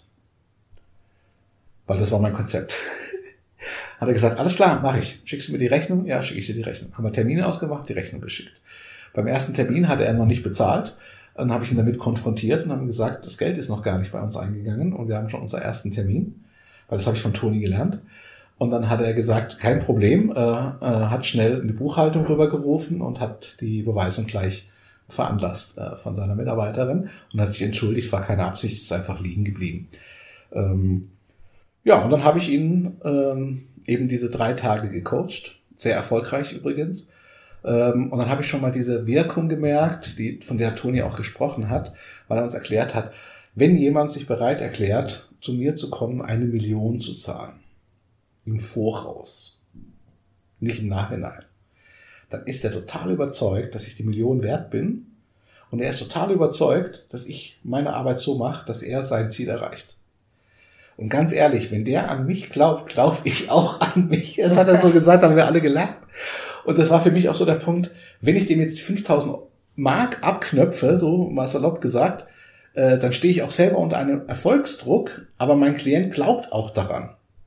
Und so haben wir beide dran geglaubt und so haben wir wirklich Unglaubliches in dieser kurzen Zeit von, also gut, es waren insgesamt, waren das ja dreimal acht, neun Stunden, aber es waren halt drei intensive Tage, die ich mit ihm, mit ihm gemacht habe, mit dem Unternehmer, weil der war von, äh, also war zwar auch im Schwarzwald, aber nicht so, dass man sich, äh, äh, was weiß ich, äh, jede Woche eine Stunde oder zwei sehen kann, sondern der musste sich auch aus seinen ganzen Betrieben rausnehmen. Und, und allein dieses Rausnehmen aus dem Operativen, dieses Wegfahren und dieses wirklich in sich gehen, ähm, das war so auch mit, mit ein Erfolgselement. Und das war mein erstes, also wirklich Wow. als, als Coaching. Traumstart hier. Ja. Erstes Coaching, Ja, gleich ich- drei Tage, gleich 5000 Euro. äh, Marc damals. Oder Mark, ja. Ja. Ich hatte natürlich jede Menge kleine äh, sogenannte Einzeltrainings, was, was wir heute Coaching nennen, habe ich damals natürlich schon mehrere gehabt. Aber ich hatte damals gar nicht das Bewusstsein, dass ich da eigentlich coache. Also erst durch Tony Robbins wurde mir klar, äh, das nennen die Amis Coaching. Und äh, bei uns gab es das gar nicht. Und dann habe ich erst überhaupt angefangen, mich damit zu beschäftigen. Aber es gab nur Akkreditierungsstellen, wo man quasi als Coach sich akkreditieren kann. Und dann zahlt man Geld, kriegt einen, kriegt einen Wisch, den man sich aufhängen kann und kann sich dann Coach äh, International Coach Federation nennen. Zum Beispiel gab es damals schon. Aber Ausbildungen gab es nicht. Und deswegen haben wir die ja dann beim DVNLP auch entwickelt, die Coach-Ausbildung. Ne? Was würdest du äh, jemand, der heute anfängt, also zum Beispiel auch jemand, der jetzt eine Ausbildung macht, der jetzt einfach das dort lernt, ähm, der ja auch, haben wir vorhin schon gesagt, innerhalb der Ausbildung die ersten Coachings äh, durchführt und selber auch bekommt. Was würdest du dem raten, wie er jetzt anfangen kann, wenn er daraus, naja, vielleicht nicht unbedingt einen Vollzeitjob, aber zumindest äh, das als äh, professioneller Coach angehen möchte? Also grundsätzlich an der Stelle ist so, dass ich, ähm, ich glaube nicht äh, an den Vollzeitcoach, weil Coaching ist äh, eine Teildisziplin von der Arbeit mit Menschen und die anderen Disziplinen müssen dann zum Beispiel Beratung, Training, äh, Therapie sein oder ähm, man ist Lehrer oder man ist Ausbilder in irgendeinem Themenfeld oder man ist einfach Experte für irgendein Thema und macht zusätzlich zu, diesen, zu dieser anderen Tätigkeit, bietet man auch noch an, zu diesem Thema oder in diesem Themenfeld zu coachen, also andere Leute zu begleiten, die sich für dieses Thema interessieren oder dieses Thema auch selber praktizieren. Und deswegen ist für mich grundsätzlich Coaching immer ein Zusatzgeschäft zu einem anderen Geschäft. Das heißt nicht, dass man damit wenig Geld verdient oder wenig Zeit äh, damit verbringt. Ich habe äh, mehrere hundert Stunden im Jahr Coaching, aber diese, dieses Coaching ist trotzdem zusätzlich zu dem anderen Geschäft. Das heißt, es ist grundsätzlich schon mal ein Nebenerwerb, egal was ich hauptberuflich mache sozusagen oder was ich als andere Tätigkeit habe, wenn ich selbstständig bin. Und deswegen ist, rate ich immer meinen Teilnehmern in der ähm, Strukturmodul ist das, äh, wo ich dann immer erkläre, guckt mal, wo, also das machen wir strukturierter und nicht jetzt nur mit einem Satz, ne, aber guckt mal, wo habt ihr heute Stärken, Kompetenzen, Ressourcen, Erfahrungen und was könntet ihr also für ein Coaching-Angebot entwickeln? Das ist auch Teil der Ausbildung, dass man lernt, ein Coaching-Angebot zu entwickeln, um dann zu sagen, hier, in diesem Themenfeld arbeite ich seit fünf, seit zehn Jahren und ich biete jetzt Menschen, die in diesem Themenfeld an, sie durch diese Themen als Coach zu begleiten. Und, ähm, und dann empfehle ich immer, das, ich nenne das immer CIA, ne? also CIA, Coach in Ausbildung. Äh, und ich sage denen, passt auf, äh, entwickelt so einen kleinen Flyer, kann ja auch einfach nur schwarz-weiß ausgedruckt sein, ähm, einen kleinen Flyer, wo ihr sagt, ihr seid in Ausbildung, das sind eure Kernkompetenzen, zu diesen Themen könnt ihr coachen. Und äh, ihr habt einen Tagessatz von 130 Euro, äh, einen Stundensatz von 130 Euro. Und während ihr in Ausbildung seid, äh, gibt es einen Rabatt von 50 Prozent. So, und dann zahlt äh, der, der das in Anspruch nimmt, halt nur 75 Euro. 65 Euro, 50 Euro, je nachdem, was ihr halt für einen Stundensatz vereinbart. Und äh, habt aber gleichzeitig äh, die Gewissheit, dass der jetzt schon euren Zieltagessatz kennt. Kann auch 200 Euro sein, also je nachdem, wo man herkommt oder was man sonst noch macht. Äh, weil zum Beispiel Anwälte oder so, die werden jetzt nicht anfangen für 100 Euro zu coachen, wenn sie sonst 200 oder 250 die Stunde nehmen. Ne? Das heißt, äh, ich nehme einfach die Hälfte von meinem normalen Satz, schreibe aber, das ist auch ein ganz wichtiger, äh, eine ganz wichtige Empfehlung, schreibe aber meine Rechnung immer über den vollen Satz und ziehe dann den Rabatt, den CIA-Rabatt ab und stelle nur die, den, den niedrigen Preis in Rechnung. Sodass der Kunde schon sieht, eigentlich würde mich das 600 Euro kosten, aber ich zahle nur 300 für das Coaching. Und ähm, das empfehle ich, dass man das quasi direkt nach dem ersten Modul anfängt. Und auch, auch äh, wirklich ganz offen sagt, ich bin in Ausbildung, aber lass uns mal, ich, ich helfe dir so gut ich kann und wir gucken mal, was ich mache. Ja. Und, äh, und das klappt eigentlich ganz gut. Was ich natürlich auch empfehle, das ist äh, auch eine, eine, eine alte Empfehlung, die ich glaube, also ich glaube, ich habe sie von Martina Schmidt-Tanger damals gehört, ähm, dass äh, man praktisch, äh, ach nee, das war nicht Martina Schmidt-Tanger, das war eine Frau, aber es war ähm, die Anita von Hertel aus mhm. Hamburg. Ähm, das war die, äh, die die Idee hatte, weil die das auch ihren äh, äh, Teilnehmern in ihrer äh, Ausbildung empfiehlt. So nach dem Motto, meine Freunde coach ich nicht, aber die schicke ich zu dir. Du coachst nicht deine Freunde, die schickst du zu mir. Dass ich praktisch so dieser Trick mit dem langen Löffel, ne, ich könnte mit dem langen Löffel selber nicht essen, aber ich kann dich füttern mit meinem langen Löffel, komme ich über den Tisch und kann dir die Suppe in den Mund löffeln. Und das ist so der, der, auch der zweite Trick, dass ich quasi hingehe und sage, okay, ich rede in meinem Umfeld über Coaching, aber sage ganz klar, ich coach mein Umfeld nicht, weil das ist zum Beispiel ein meiner Themen. Ich sage, das sollte man nicht machen. Das ist, äh, das verdirbt mir eigentlich meine Beziehungen zu meinen Freunden und Bekannten, wenn ich die plötzlich coache, weil äh, die erzählen mir etwas, was vielleicht die Beziehung dann verändert. Bei mir oder bei denen oder bei beiden. Ähm, und ich habe da nicht mehr diese private Ebene, aber ich kann sie einem anderen Kollegen schicken, den ich empfehlen kann als Coach. Weil der vielleicht mich in meiner Ausbildung selber gecoacht hat. Und ich kann sagen, Mensch, der Klaus ist wirklich ein guter Coach. Zu dem kannst du gehen, war ich selber. Der hat mich selber gecoacht. Und wiederum habe ich vielleicht den Andreas oder die Andrea gecoacht und die Andrea empfiehlt mich wieder weiter. Und das sind eigentlich so die zwei äh, Hauptempfehlungen, wie komme ich äh, zu Klienten. Hm, hm. Genau. Wir gehen ja auf diesen Marketing-Aspekt auch noch ein bisschen genauer ein in dem äh, Grundlagenmodul 4. Da gibt es ja extra ein Modul zum Thema Marketing, Positionierung, wie kann ich das auf die Reihe bringen. Aber du hast es zumindest von diesen Grundlagen her auch schon in deinem Grundlagenmodul drin. Absolut, ja. Und das andere ist ja ein Zusatzmodul für Leute, die sagen. Genau, wie man das methodisch dann umsetzt mit einer Webseite und mit, mit, mit Marketingstrategie, wie positioniert mich man sich mit welchen Wörtern und so weiter. Das sind dann die Folgesachen, die eben in Modul 4 gemacht werden, ganz genau. Ja, jetzt sind wir gerade schon ganz schön über das Thema gekommen, was meistens die Coaches eigentlich immer interessiert, nämlich die Frage nach dem Honorar. Äh, wo beginnt Coaching, wo hört es auf? Das ist natürlich eine große Spannbreite, aber vielleicht kannst du da einfach mal so eine Erfahrungseinschätzung geben. Du hast ja auch gerade schon sozusagen eine Hausnummer genannt. Ähm, weiß nicht, gibt's da noch was äh, zu ergänzen oder hinzuzufügen? Ja, also ganz wichtig ist ähm, an alle Angestellten, weil die Angestellten äh, verstehen nicht, äh, wie man kaufmännisch äh, zu einem Stundensatz kommt von 130 oder also fast ein Tagessatz für einen Angestellten, ja, der genau, noch nicht so weit in der Karriere ist. Ne? Ja, weil das einfach nicht äh, verstanden wird. Äh, dass äh, das Geld, was man da bekommt, ist ja praktisch äh, erstmal die die die Bruttoeinnahme, äh, von der allen Kosten weggehen und das ist ja nicht mein Nettogeld, was der Kunde bezahlt. Und ihr müsst euch so vorstellen, meine lieben Angestellten, wenn ihr 50.000 brutto verdient, dann habt ihr vielleicht 30 oder 25.000 netto. Euer Chef kostet aber die 50.000 eher so 60, 65.000. Nur euer Gehalt, aber euer Arbeitsplatz kostet euren Chef auch nochmal 50.000. Und um diese 120, 110, 120, 130.000 zu finanzieren, müsst ihr eine Wertschöpfung erbringen von mindestens dem Doppelten weil sonst macht es keinen Sinn, dass das Unternehmen diesen, diesen Aufwand betreibt, euch anzustellen. Das heißt, der Unternehmer muss, wenn ihr 50.000 brutto habt, müsstet ihr ihm 200.000 erwirtschaften. Wow, an 220 Arbeitstagen, ne? Ja, Das sind ja schon 1000 pro Tag, ne? Ganz genau. So ungefähr Richtig. Ne? Und genau das ist der Punkt. Das heißt, wenn ich 30.000 oder 25.000 netto verdienen will als Selbstständiger, muss ich auch ungefähr 150 bis 200.000 in die Kasse spülen, wenn ich genauso gut versichert und wenn ich genauso auch alle meine Steuern entrichte und wenn ich meine ganzen Kosten, die ich habe, auch mit abrechne. Und nicht praktisch, ich habe heute 500 Euro verdient und ich denke, ich habe 500 Euro verdient. Ich habe vielleicht 50 Euro verdient oder 100 Euro verdient, weil den Restgeld brauche ich erstmal für meine Kosten. Und ich komme ja auch erst überhaupt auf einen Gewinn als Unternehmer, wenn meine Kosten gedeckt sind.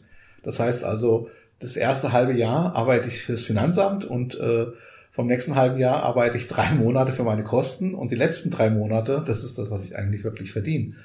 Und, ähm, und so kommt man dann auf diese Summen. Und ähm, wir haben als Verband äh, mal eine Auseinandersetzung gehabt, äh, ja, schon 12, 13 Jahre her, mit dem Finanzamt, wo das Finanzamt ganz klar gesagt hat, äh, ein Coach, der einen Tagessatz, einen Stundensatz von unter 140 Euro verlangt, kann nicht kostendeckend arbeiten. Und über dieses äh, haben wir uns sehr gefreut. Das wurde inzwischen schon vier oder fünfmal äh, angewandt. Und deswegen gibt es auch auf Verbandsebene äh, verschiedene Listen, die man abrufen kann, ähm, dass einfach äh, um diesen Dreh muss ein Haupt, also ein, ein Profi muss er pro Stunde verlangen, wenn er quasi seine Vollkosten decken will durch das Honorar. Ne, drunter geht's nicht.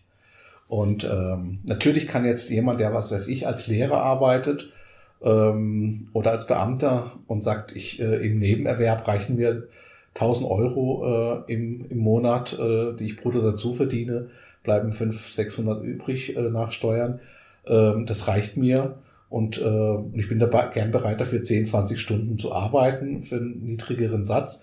Dann kann er das machen, weil er eben voll abgesichert ist und so weiter. Und das ist nur ein Nebenerwerb. Aber wenn ich mir einen selbstständigen äh, Trainer vorstelle, der äh, als Tagessatz 1800 oder also 800 oder 1000 oder 1200 oder 1500 Euro äh, abrechnet äh, und dann coacht für 50 Euro, das macht natürlich dann keinen Sinn. Ne? Naja, man kann ja auch jetzt nicht acht Stunden am Tag Coachings Genau, machen. Ne? das geht auch nicht. Du hast ja maximal vielleicht vier, äh, hast eine Pause dazwischen vorbereitet, das wäre schon ziemlich intensiv. Ja, äh, das könntest du auch gar nicht die Woche so durchmachen. Das kannst du eine Ja. Woche durchmachen, aber nicht vier Wochen Ja, ja. nicht zehn Wochen. Das, Also das, ist- da hättest du auch wieder, hättest auch wieder Terminausfälle, wenn Ja. du jetzt so das so arbeiten würdest, bist ja fast schon auf einer Arztpraxis-Level oder so. Wartezimmer, Klient Ja, rein, genau. brauchst schon wieder Personal vorne. Also das sieht die Rechnung schon wieder gleich ganz anders aus. Ne? Und wenn wir jetzt mal vier Leute am Tag rechnen würden, äh, dass da äh, was rauskommt, dann bin ich auch schon wieder bei solchen Zahlen. Ne?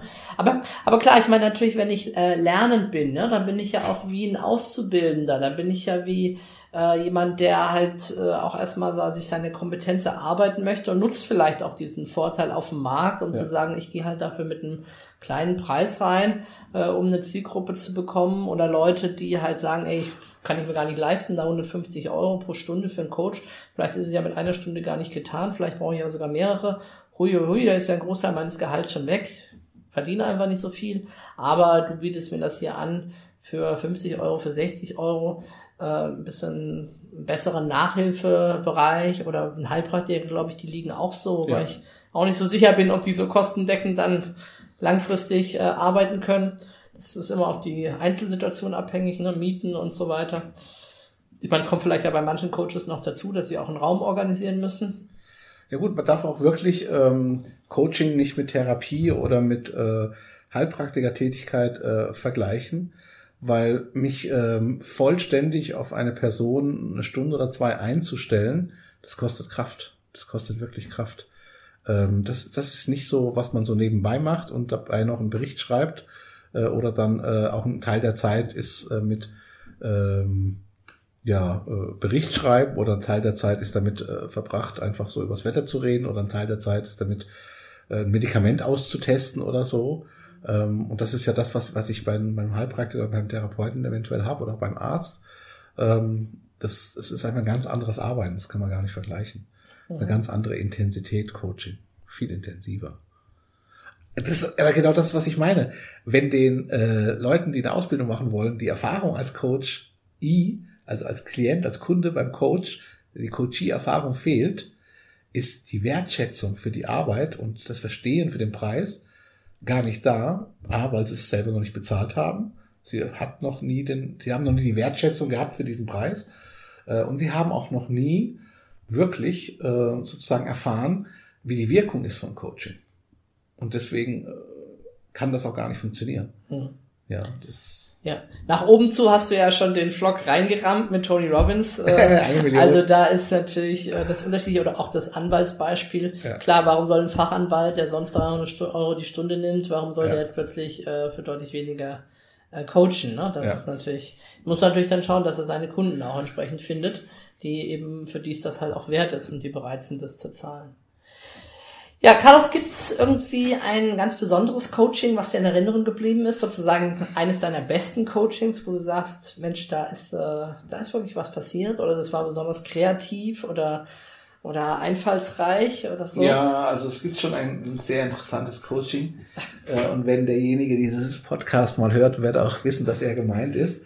Ähm, ich hatte mal einen, äh, einen Teilnehmer in der Ausbildung, der zu mir kam und meinte, er braucht unbedingt Coaching wegen seiner Beziehung. Und seine Beziehungspartnerin, ähm, mit der er nicht verheiratet war, aber die hatten gemeinsam zwei Kinder, die war auch in der gleichen Ausbildung. Und dann habe ich gesagt, ja klar, können wir machen. Und ich hatte in dieser Ausbildung auch äh, zufällig, also ich erzähle die Geschichte mit Tony Robbins und mit den 5000 D-Mark nicht ständig, ne? Äh, aber ich habe das halt damals zufällig auch erzählt. Und dann hat er gemeint, ob wir dieses Coaching machen könnten. Ne? Und und es war auch damals noch zu D-Mark-Zeiten. Und er hat ja klar, können wir machen. Und dann haben wir das gemacht. Und äh, sein Thema kann ich mal so kurz äh, umreißen. Ähm, das wusste er natürlich nicht, konnte er auch nicht so formulieren, aber mir war klar, ihm mangelt es an der Identität, Mann zu sein. Er hatte die Identität Bruder, Grafiker, äh, Partner, Vater, äh, Künstler, was weiß ich noch alles. Aber er kam nicht darauf, also er hatte keine Identität äh, als Mann, äh, hatte auch äh, lange Haare und hatte dann auch in seiner Familie, in seiner Herkunftsfamilie, war er das mittlere Kind und hatte zwei äh, Brüder, einen älteren und einen jüngeren Bruder. Und die beide super maskulin. Äh, und er war sozusagen das Mädchen, das man sich so gewünscht hat. Und so war er auch dann als Grafiker, als Designer, als äh, er war so ein geschmeidiger Mensch, hat auch äh, getanzt, hat auch so, also Standardtanz und so. Und es war total lustig, weil wir haben den ganzen Tag damit verbracht und ich wollte, dass er an diesem Tag, wir sind extra auf eine Burg gefahren, dass er an diesem Tag zu der Erkenntnis kommt, dass er ein Mann ist. Also diese, diese Identität, ich bin ein Mann. Hat aber nicht geklappt. Ich habe es nicht geschafft den ganzen Tag, obwohl wir Ritterspiele gemacht haben mit Rüstung und allem drum und dran und Ahnentafeln angeschaut haben von äh, auf der Burg und so. Das hat einfach nicht geklappt. und äh, ich habe ihn dann verabschiedet und habe ihn hinzugesetzt nach Hause. Und ähm, und dann von unterwegs aus hat er mir eine SMS geschickt. Carlos, ich glaube, ich weiß, was du den ganzen Tag von mir hören wolltest. Äh, Das ist mir jetzt plötzlich so klar geworden äh, bei der Aufzählung von den Identitäten. Ich habe es mir nochmal angeschaut. Äh, Ich bin ein Mann. War es das? Und dann habe ich ihm geantwortet, ja. Und jetzt sei endlich ein Mann. So, was macht der Idiot? Äh, kommt an an seiner Heimatstadt. Äh, es ist abends, so kurz vor elf. Und er geht nochmal ins Tanzstudio und äh, lauft ins Tanzstudio rein. Und da steht ein Wahnsinnshammergerät. Eine Traumfrau wie aus dem Bilderbuch. Also unglaubliches äh, Gerät. Und er denkt so, das gibt's ja gar nicht. Jetzt war das die ungarische äh, Meisterin im Standardlatein. Hatte gerade ihr Outfit an, also wahnsinnig heiße Braut. Und er denkt so, Carlos hat gesagt, sei endlich ein Mann. Also ist er direkt auf sie zu und hat sie begrüßt äh, und hat sie gefragt, wie, wie sie jetzt hier in das Studio kommen. Hat sie erklärt, ja, war ein Zufall. Das Studio, wo sie trainieren wollte, war zu und sie brauchte einen Ort, wo sie mit ihrem Partner trainieren kann. Und deswegen ist sie da. Ne? Und da er Englisch sprach und sie auch Englisch sprach als Ungarin, aber weil sie halt Standardlatein weltweit getanzt hat, äh, kam sie so ins Gespräch. Ne? Ja, und am nächsten Morgen schickt er mir ein Bild von ihnen beiden, wie sie tanzen. Und mit dem, mit dem, äh, mit der, äh, mit dem Betreff so, äh, ich hab's kapiert, ne? Und ähm, dann hatten wir eine Woche später unseren zweiten Tag, äh, sind wir am Bodensee gefahren und äh, dann habe ich ihm gleich am Anfang gesagt, sag mal, ähm, du weißt aber schon, dass du eine Beziehung hast äh, mit zwei Kindern und wir wollten jetzt erstmal klären, dass du diese Identität als Mann hast. Ist ja schön und gut, aber du musst jetzt nicht gleich die nächste Braut aufreißen äh, und dein ganzes Leben durcheinander bringen. Und er, Carlos, was soll ich machen? Was soll ich machen? Das ist meine Traumfrau. Und sie liebt mich und ich liebe sie. Und ich, ey, hallo, das ist gerade eine Woche her. Was redest du da von Liebe? Und er, es ist so. Es ist so. Naja, zwei Jahre später war ich Trauzeuge bei ihrer Eheschließung und das Ganze ist jetzt schon gut 15 Jahre her. Ähm, und die sind immer noch sehr, sehr, sehr glücklich. Und es ist wirklich, es ist wirklich, es ist wirklich der Hammer. Also das ist wirklich so, es ist einer, wirklich ein Vorzeige-Situation, äh, weil das war so diese, das, was ich vorhin meinte mit den Fragen stellen. Dadurch, dass er verstanden hat, dass er ein Mann ist, wurde ihm plötzlich klar, ähm, er hat ein ganz anderes Standing, er stand ganz anders da. Und wir haben ja auch natürlich oft drüber geredet, über diese Situation, weil sie ihn gesehen hat, gedacht, wow, was für ein Mann. Ne? Und er hat sich aber auch so gefühlt. Er ist ein Mann, so mit breiter Brust. Ganze Zeit Ritterspiele. Ja, genau, ja, klar, Der, der, war, der, der war aufgeladen an dem Der Abend. war der Held. Der war der Held, Ja, ganz genau. der Der, er der kam Held. so Lancelot. Ne? Da, Ja, ja, ja, ja, ja. Und ja, wie gesagt, die sind heute noch äh, sehr zufrieden, sehr glücklich, haben eine erfolgreiche Tanzschule und ähm, ja, alles bestens. Großartig. Sie haben sich natürlich getrennt, ja, klar. Äh, war schwierig äh, für die Frau, aber die Frau hat damals auch selber, ich habe dann mit denen auch noch hinterher noch Paar-Coaching gemacht, wir haben so Paar-Timeline gemacht und so.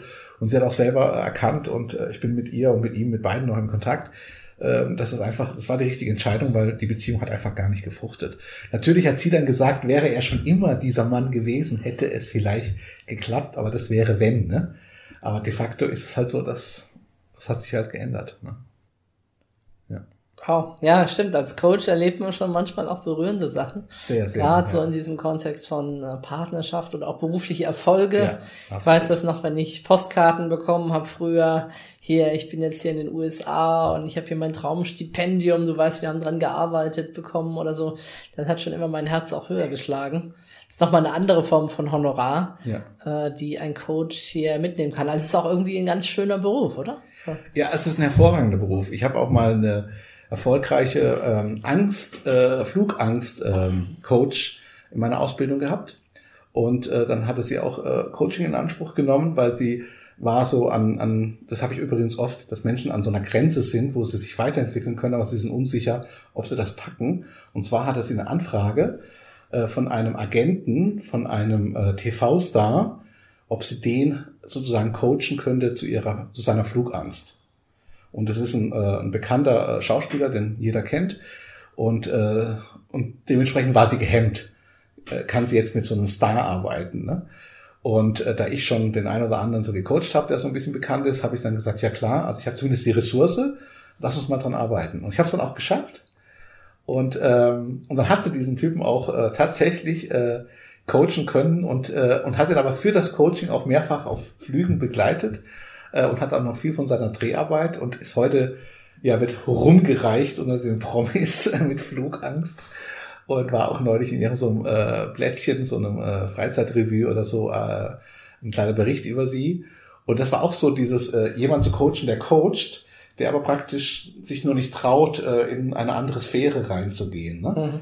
Und, ähm, und das ist auch eine Ressource, die ich habe natürlich als sehr erfahrener Coach, dass ich auch jüngeren oder weniger erfahrenen Coaches helfen kann, dass sie sich mehr zutrauen. Entweder höhere Honorare oder andere Art von Aufträge oder überhaupt mal äh, sich mit einem Thema auseinanderzusetzen, wo sie unsicher sind, bin ich gut genug für dieses Thema? Äh, kann ich das tatsächlich? Ne? Ja, und das ist schon sehr befriedigend. Absolut. Carlos, wie würdest du deinen Coaching-Stil beschreiben? Boah, also ich glaube, dass ich gar keinen Coaching-Stil habe, weil ähm, es ist wirklich so, wenn ich äh, mir die letzten Coachings, die ich so gemacht habe, die letzten Wochen mir anschaue, dann habe ich äh, so unterschiedlich, war ich so unterschiedlich, äh, weil ich mich total permissiv auf, auf, auf die Klienten einstelle und, äh, und dann werde ich zu denen ihr Coach, den sie gerade brauchen. Mhm. Und äh, meine Erfahrung und meine Ausbildungen, meine Kompetenzen sind so breit, dass ich, ich kann praktisch äh, total provokant arbeiten. Ich kann total gefühlvoll arbeiten. Ich kann auch kreativ arbeiten und meinen Klienten malen lassen oder tanzen lassen. Ich kann aber nur mit ihm im Gespräch sein. Ich kann mit Hypnose arbeiten. Ich kann ganz unterschiedliche Dinge und ich, ich gehe auch immer mit der Erwartung rein, dass ich mich einbringen kann, dass ich zuhören kann, dass ich mich reinfühlen kann und dann, was auch immer passiert, das passiert einfach. Und deswegen glaube ich, dass mein Coaching-Stil ähm, ein sehr empathischer ist und äh, sehr effizienter. Also ich, äh, ich habe manchmal Coachings, wo ich in einer Stunde vier Sätze sage. Zwei bestätigende und zwei Fragen. Das ist meine ganze, meine ganze Intervention. Aber der Klient ist total im Prozess. Ne? Ähm, und ich hatte mal, das kann ich auch mal erzählen, das war auch ein cooles Coaching. Äh, da kam eine Klientin von mir aus Hamburg nach Freiburg zum Coaching. War eine Kollegin hatte mich irgendwo kennengelernt und wollte dann zu mir wegen einem bestimmten Thema. Ich kannte das Thema nicht, aber sie wollte unbedingt zu mir, haben einen Termin ausgemacht. Und dann ist die morgens um sechs in den Zug eingestiegen in Altona und war, glaube ich, um zehn in Freiburg. Ähm, und dann kam sie zu mir und äh, ich, äh, es war so Laufnähe, zehn Minuten vom Bahnhof.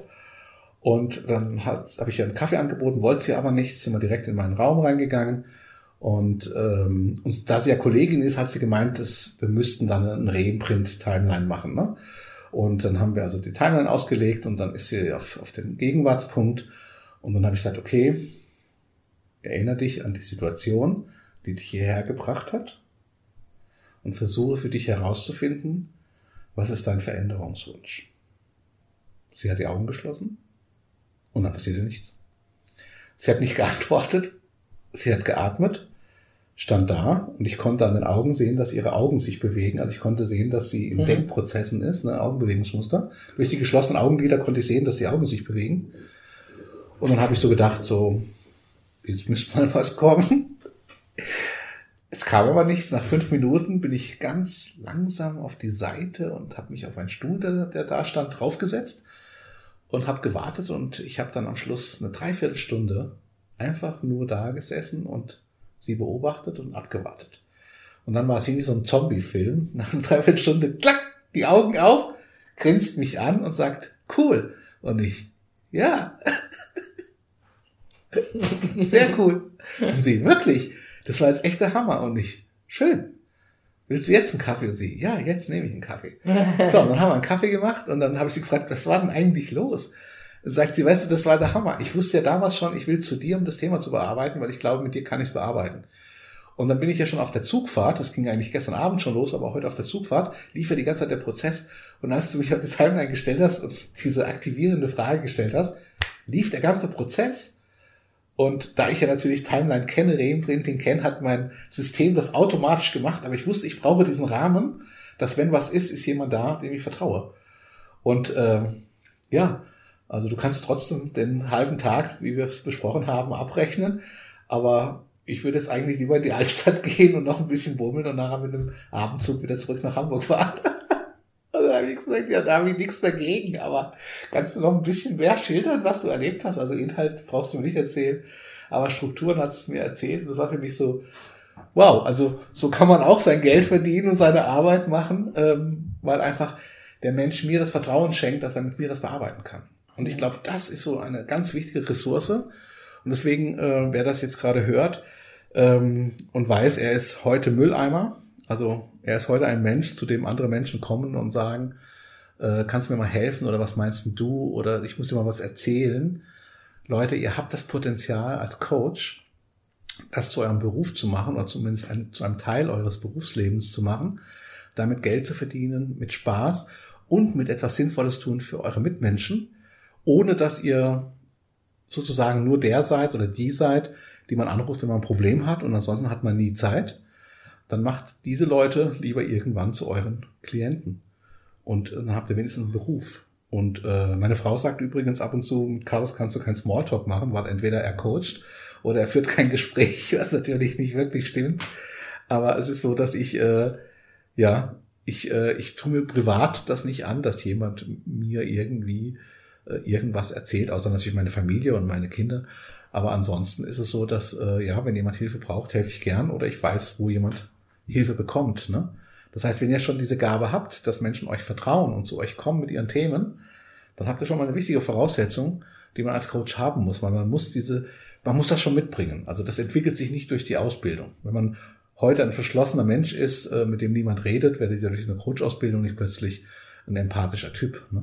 Aber wenn ihr schon empathisch seid, wenn ihr heute schon Rapportfähigkeit habt, dann wer weiß, vielleicht steckt in euch ein guter Coach. Hm. Super.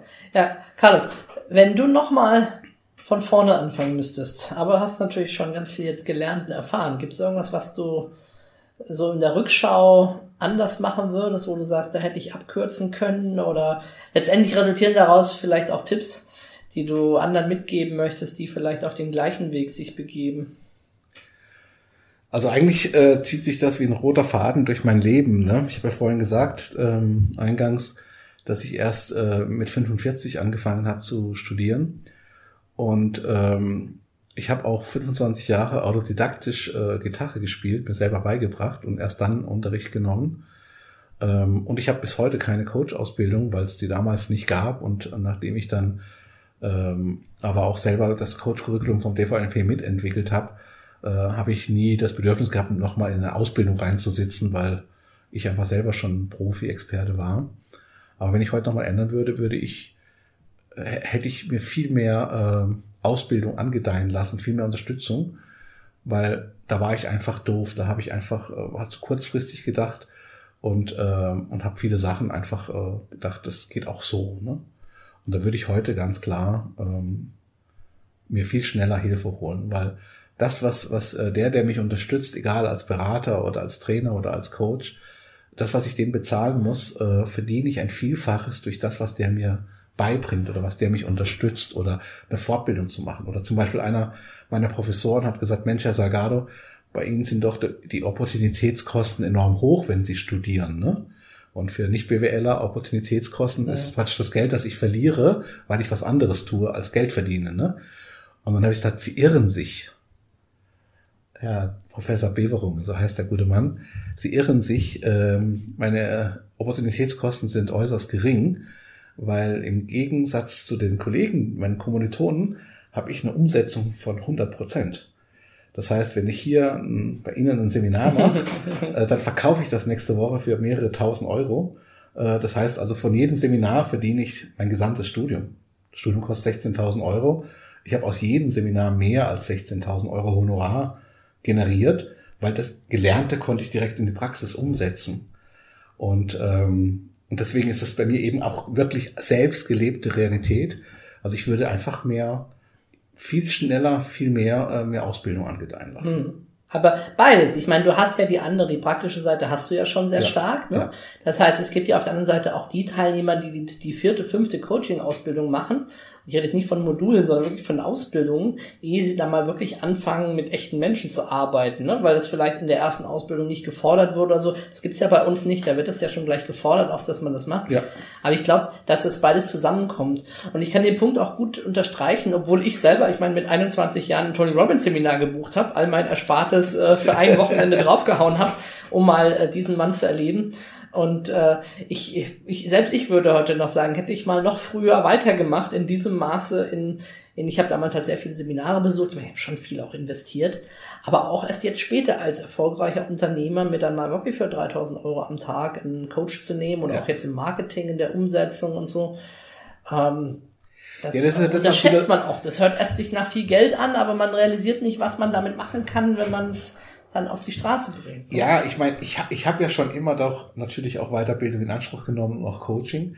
Und ich kann mich erinnern, als ich äh, die Trainerausbildung äh, assistiert habe, äh, in Ungarn war das damals am Plattensee äh, beim äh, Metaforum. Äh, da war ähm, ein äh, amerikanischer Trainer und ähm, und der hat so beschrieben, wie er so mit verschiedenen Formaten arbeitet. Und dann habe ich auch äh, spontan äh, gesagt, hier äh, kann ich während der Ausbildung, also während des Seminars hier ein Coaching bei dir haben. Ne? Robert McDonald äh, heißt der Typ tatsächlich. Und dann meinte der, ja natürlich klar. Und dann habe ich gefragt, was kostet das? Sagt das 750 Dollar die Stunde. also mir hat's schon kurz den Blocker rausgehauen, ne? Aber ich habe dann gedacht, na ja, äh, dann mache ich das halt mal. Und es war so eine extreme Lernerfahrung, weil, das muss ich mal kurz ausschildern, ich bin ja Portugiese und bin aber als dreieinhalbjähriger nach Deutschland. Das heißt, Deutsch ist auch meine Muttersprache. Aber meine wirkliche Muttersprache, die Sprache meiner Mutter, also meine erstgelernte Sprache ist natürlich Portugiesisch. Und er ist Amerikaner. Und ich meine, ich kann ein bisschen Englisch, ne? Und ich kann auch auf Englisch ein Seminar folgen und ich kann auch gecoacht werden auf Englisch. Das geht. Ich kann auch antworten. Das geht schon. Aber er hat dann direkt gesagt, äh, Carlos, äh, äh, wir, ich habe viel Erfahrung mit unterschiedlichen Nationen und ich möchte, dass du äh, in Portugiesisch mit mir sprichst und dann mir das aber nochmal ins Englische übersetzt. Und das alles, was ich sage, du dir selbst nochmal auch sagst auf Portugiesisch und dass du dir selbst simultan übersetzt, weil wir keinen anderen Übersetzer da haben. Kannst du dir das vorstellen? Das war dann ein Coaching selbst schon und ich so, oh mein Gott, das dauert ja dann ewig. Und dann haben wir das so gemacht und das war so emotional, das war so eine ganz neue Erfahrung. Und ich habe dann auch einen portugiesischen Coach gesucht, weil ich dann das mal erleben wollte, mein Coaching in meiner Muttersprache, meiner echten Muttersprache zu machen. Und das war ein Riesenerfolg. War ein Riesenerfolg. Weil ich kam viel mehr an meine Emotionen ran als in Deutsch. Deutsch ist natürlich auch meine Sprache. Ich träume ja in Deutsch, ich denke in Deutsch. Aber es war einfach phänomenal. Und ohne dieses 750 äh, Dollar Coaching hätte ich diese Erfahrung nicht gemacht. Ich habe das natürlich auch in allen meinen Folgecoachings mit Native Speaker, Menschen, die andere Nationalität, andere Sprache haben, auch umgesetzt und äh, das ist Gold wert. Also das ist ein Vielfaches von den 750 Dollar wert. Aber deswegen habe ich auch eine Wertschätzung für die Arbeit, weil ich selber auch schon investiert habe. Ne? Und ich war ja auch damals bei Toni und äh, wir wurden ja abgezockt. Also ich war ja mit bei der Organisation und musste trotzdem voll bezahlen. ja, weil es hieß einfach, äh, die Provision gibt später, ne? Erstmal zahlen, ne? Mhm. Ich habe auch voll gezahlt. Es war auch wert. Also jeden, jeden Euro. Also jede D-Mark damals, ne? Wirklich. Also ich würde mehr, ich würde heute, wenn, wenn man was, ich kann nur sagen, investiert mehr, aber ich würde, natürlich, hast du recht, äh, setzt aber sofort um. Ne? Und da ist auch Tony Robbins wirklich auch wieder ein Vorbild, weil das erzählt er auch überall auf seinen Seminaren. Er war tagsüber im Seminar und abends ist er in die Beisang und sagt, hier, jeder, der, äh, der mit bereitsteht für eine Phobie-Technik, kriegt von mir ein Bier gezahlt oder so. Ne? Das heißt, er hat einfach losgelegt und hat sofort in die Praxis, ne? wo andere sagen, sehr unseriös. Hm. Ja, aber das Üben ist nicht unseriös, Leute. Vorzugeben, ich wäre Profi, das ist unseriös. Und ein Schild rauszuhängen und zu sagen, ich bin Coach nach dem ersten Modul, nach der ersten Woche oder so, das ist unseriös. Aber zu sagen, ich bin in Ausbildung, ist doch real, ist doch in Ordnung. Da weiß doch der andere, worauf er sich einlässt. Ne? Ich meine, ich hatte es ja da einfach. Ich habe ja im Studentenwohnheim gelebt, äh, 23 Studenten auf meinem Stockwerk, äh, das Ganze, ich glaube, äh, sieben Stockwerke hoch da war immer jemand, der gerade ein Problem hatte. Ne? Es gab halt spezielle äh, Kernthemenfelder, gerade frisch verlassen, Prüfung verhagelt oder am nächsten Tag ein Vortrag, also ja. Redeangst oder so, ja, ne? Ja. Irgendwie. Das, äh, oder Prüfungsangst dann entsprechend. Ne? Das heißt, ja, man lernt es eigentlich durchs Tun und durchs Machen, ja. Ja, super. Ich glaube, wir könnten hier noch stundenlang äh, weiterreden und auch dann wirklich viele Aspekte noch beleuchten. Vielleicht machen wir das auch irgendwann mal, dass wir mal das äh, auch tatsächlich auf äh, als ein Hörbuch mal länger auch aufnehmen an Tipps und Ratschläge für für junge Coaches. Ja, was gibt's von dir noch irgendwas zum Abschluss, was du den Hörern noch mitgeben möchtest? Du hattest eigentlich schon zwei ganz gute Schlusswörter, aber vielleicht gibt's noch irgendwas, wo du sagst, das, äh, das ist noch was, das möchte ich euch einfach noch mitgeben? Ja, ich denke, ich, ich, ähm, ich kann mal Insider-Wissen äh, rausgeben. Äh, wir treffen uns ja heute nicht, äh, um, um diesen Podcast aufzunehmen. Äh, und deswegen bin ich hier. Ich bin gerade hier, weil ich eine Trainerausbildung durchführe und habe äh, mein Kernthema äh, Gruppendynamik. Und Gruppendynamik ist äh, emotionale Kompetenz. Und wir hatten heute einen sehr, sehr spannenden Tag. Also, liebe Trainer, wenn ihr das mal hört, wisst ihr ja, wer, wer gemeint ist. Und wir hatten eine sehr spannende Session. Und äh, auch da kam es wieder raus, dass, ähm, wollte ich vorhin übrigens schon mal sagen, ähm, was auch ein Coach ausmacht oder was für Klienten kriegt ein Coach, das ist so das Abschlussthema. Ähm, meine Themen, das, was mich gerade bewegt, ähm, das haben meine Klienten. Ähm, das heißt, das ist wie so ein Seismograph, äh, das ist wie so äh, Spiegelgesetz, Resonanzgesetz, keine Ahnung, morphogenetisches Feld. Die Leute kommen mit meinen Themen, äh, die ich auch habe oder hatte, kommen die zu mir. Die spüren, dass ich mich damit auskenne. Und ihr kennt ja wahrscheinlich fast alle, es kann nur einen geben, ne? Äh, Highlander. Und Highlander lebt ja davon, dass jeden, den er den Kopf abschlagt, kriegt er die Kraft von dem. Und beim Coaching ist es so, dass jedes Coaching, das du durchführst, ist eine neue Ressource für dich. Das heißt, ich bin aufgeladen mit ganz vielen Ressourcen. Aber ein neuer Coach oder ein, oder ein Anfänger, der in der Ausbildung geht, der ist natürlich als Coach vielleicht noch Anfänger oder noch gar kein Coach, weil er erst in die Ausbildung geht. Aber er bringt ja schon ganz viele Ressourcen mit, seine eigene Erfahrung, seine eigene Lebenssituation. Und das ist die Kraft, mit der man heilt, mit der man andere unterstützt. Also nicht heilen jetzt im Sinne von einem Arzt oder einem indischen Guru-Heiler, sondern heilen im Sinne von, wenn ich weiß, du hast das Problem auch und du hast das überlebt, dann überlebe ich das auch. Dann schaffe ich das auch.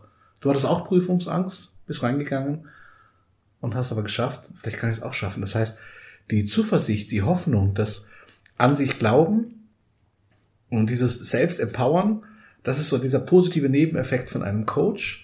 Coach zu werden, ähm, macht mich selber stärker, macht mich klarer. Und mit jedes Mal, wenn ich coache, macht mich das auch ein Stück klarer und ein Stück stärker, ein Stück bewusster. Und, ähm, und das ist ein, das, ich wurde heute auch gefragt, warum ich das immer noch mache äh, wenn ich doch Firmen äh, begleite und so weiter, warum kümmere ich, mache ich Coaching für Hinz und Kunst, ne? Ganz einfach, weil Hinz und Kunst äh, sind Menschen, ne? Und diese Menschen zu begleiten, zu unterstützen, das äh, gibt mir unheimlich viel. Und ja, und das ist eigentlich, äh, glaube ich, der Mehrwert, äh, Coach zu sein, dass ich selbst meine Sachen aufarbeite und immer wenn ich was aufgearbeitet habe, ähm, kommt dieses Thema irgendwie, weil die Leute merken, ich ich habe sozusagen wie, wie Impfstoff. Also ich habe das in mir. Ich, ich, ich kann das Thema bearbeiten, weil ich habe es bearbeitet. Und später habe ich es in mir, weil ich anderen Menschen schon geholfen habe, diese Themen zu bearbeiten. Also ich muss nicht selber eine Erfahrung gemacht haben, um die Ressource in mir zu tragen. Wenn ich jemand begleitet habe, der diese Erfahrung gemacht hat und ich helfe ihm, aus seiner Situation rauszukommen, dann habe ich die Lösungsressource sozusagen in mir. Und das macht einen immer, immer vollständiger. Super. Ja, vielen Dank, Carlos, Sehr für gerne. dieses Interview. Hat Spaß gemacht? Ich hoffe, du hast ein bisschen Spaß gehabt. Ja, genau. Schön. Ja, vielen Dank euch fürs Zuhören. Wenn euch diese Folge gefallen hat, dann würden wir uns natürlich sehr freuen, wenn ihr uns auch eine kleine Bewertung dazu gebt auf iTunes oder auf einem anderen äh, Podcast-Portal oder auch gerne äh, direkt bei uns oder auf Facebook. Und ja, hört wieder rein beim nächsten Podcast. Bis dahin, gute Zeit und viel Spaß, gutes Gelingen beim Coaching.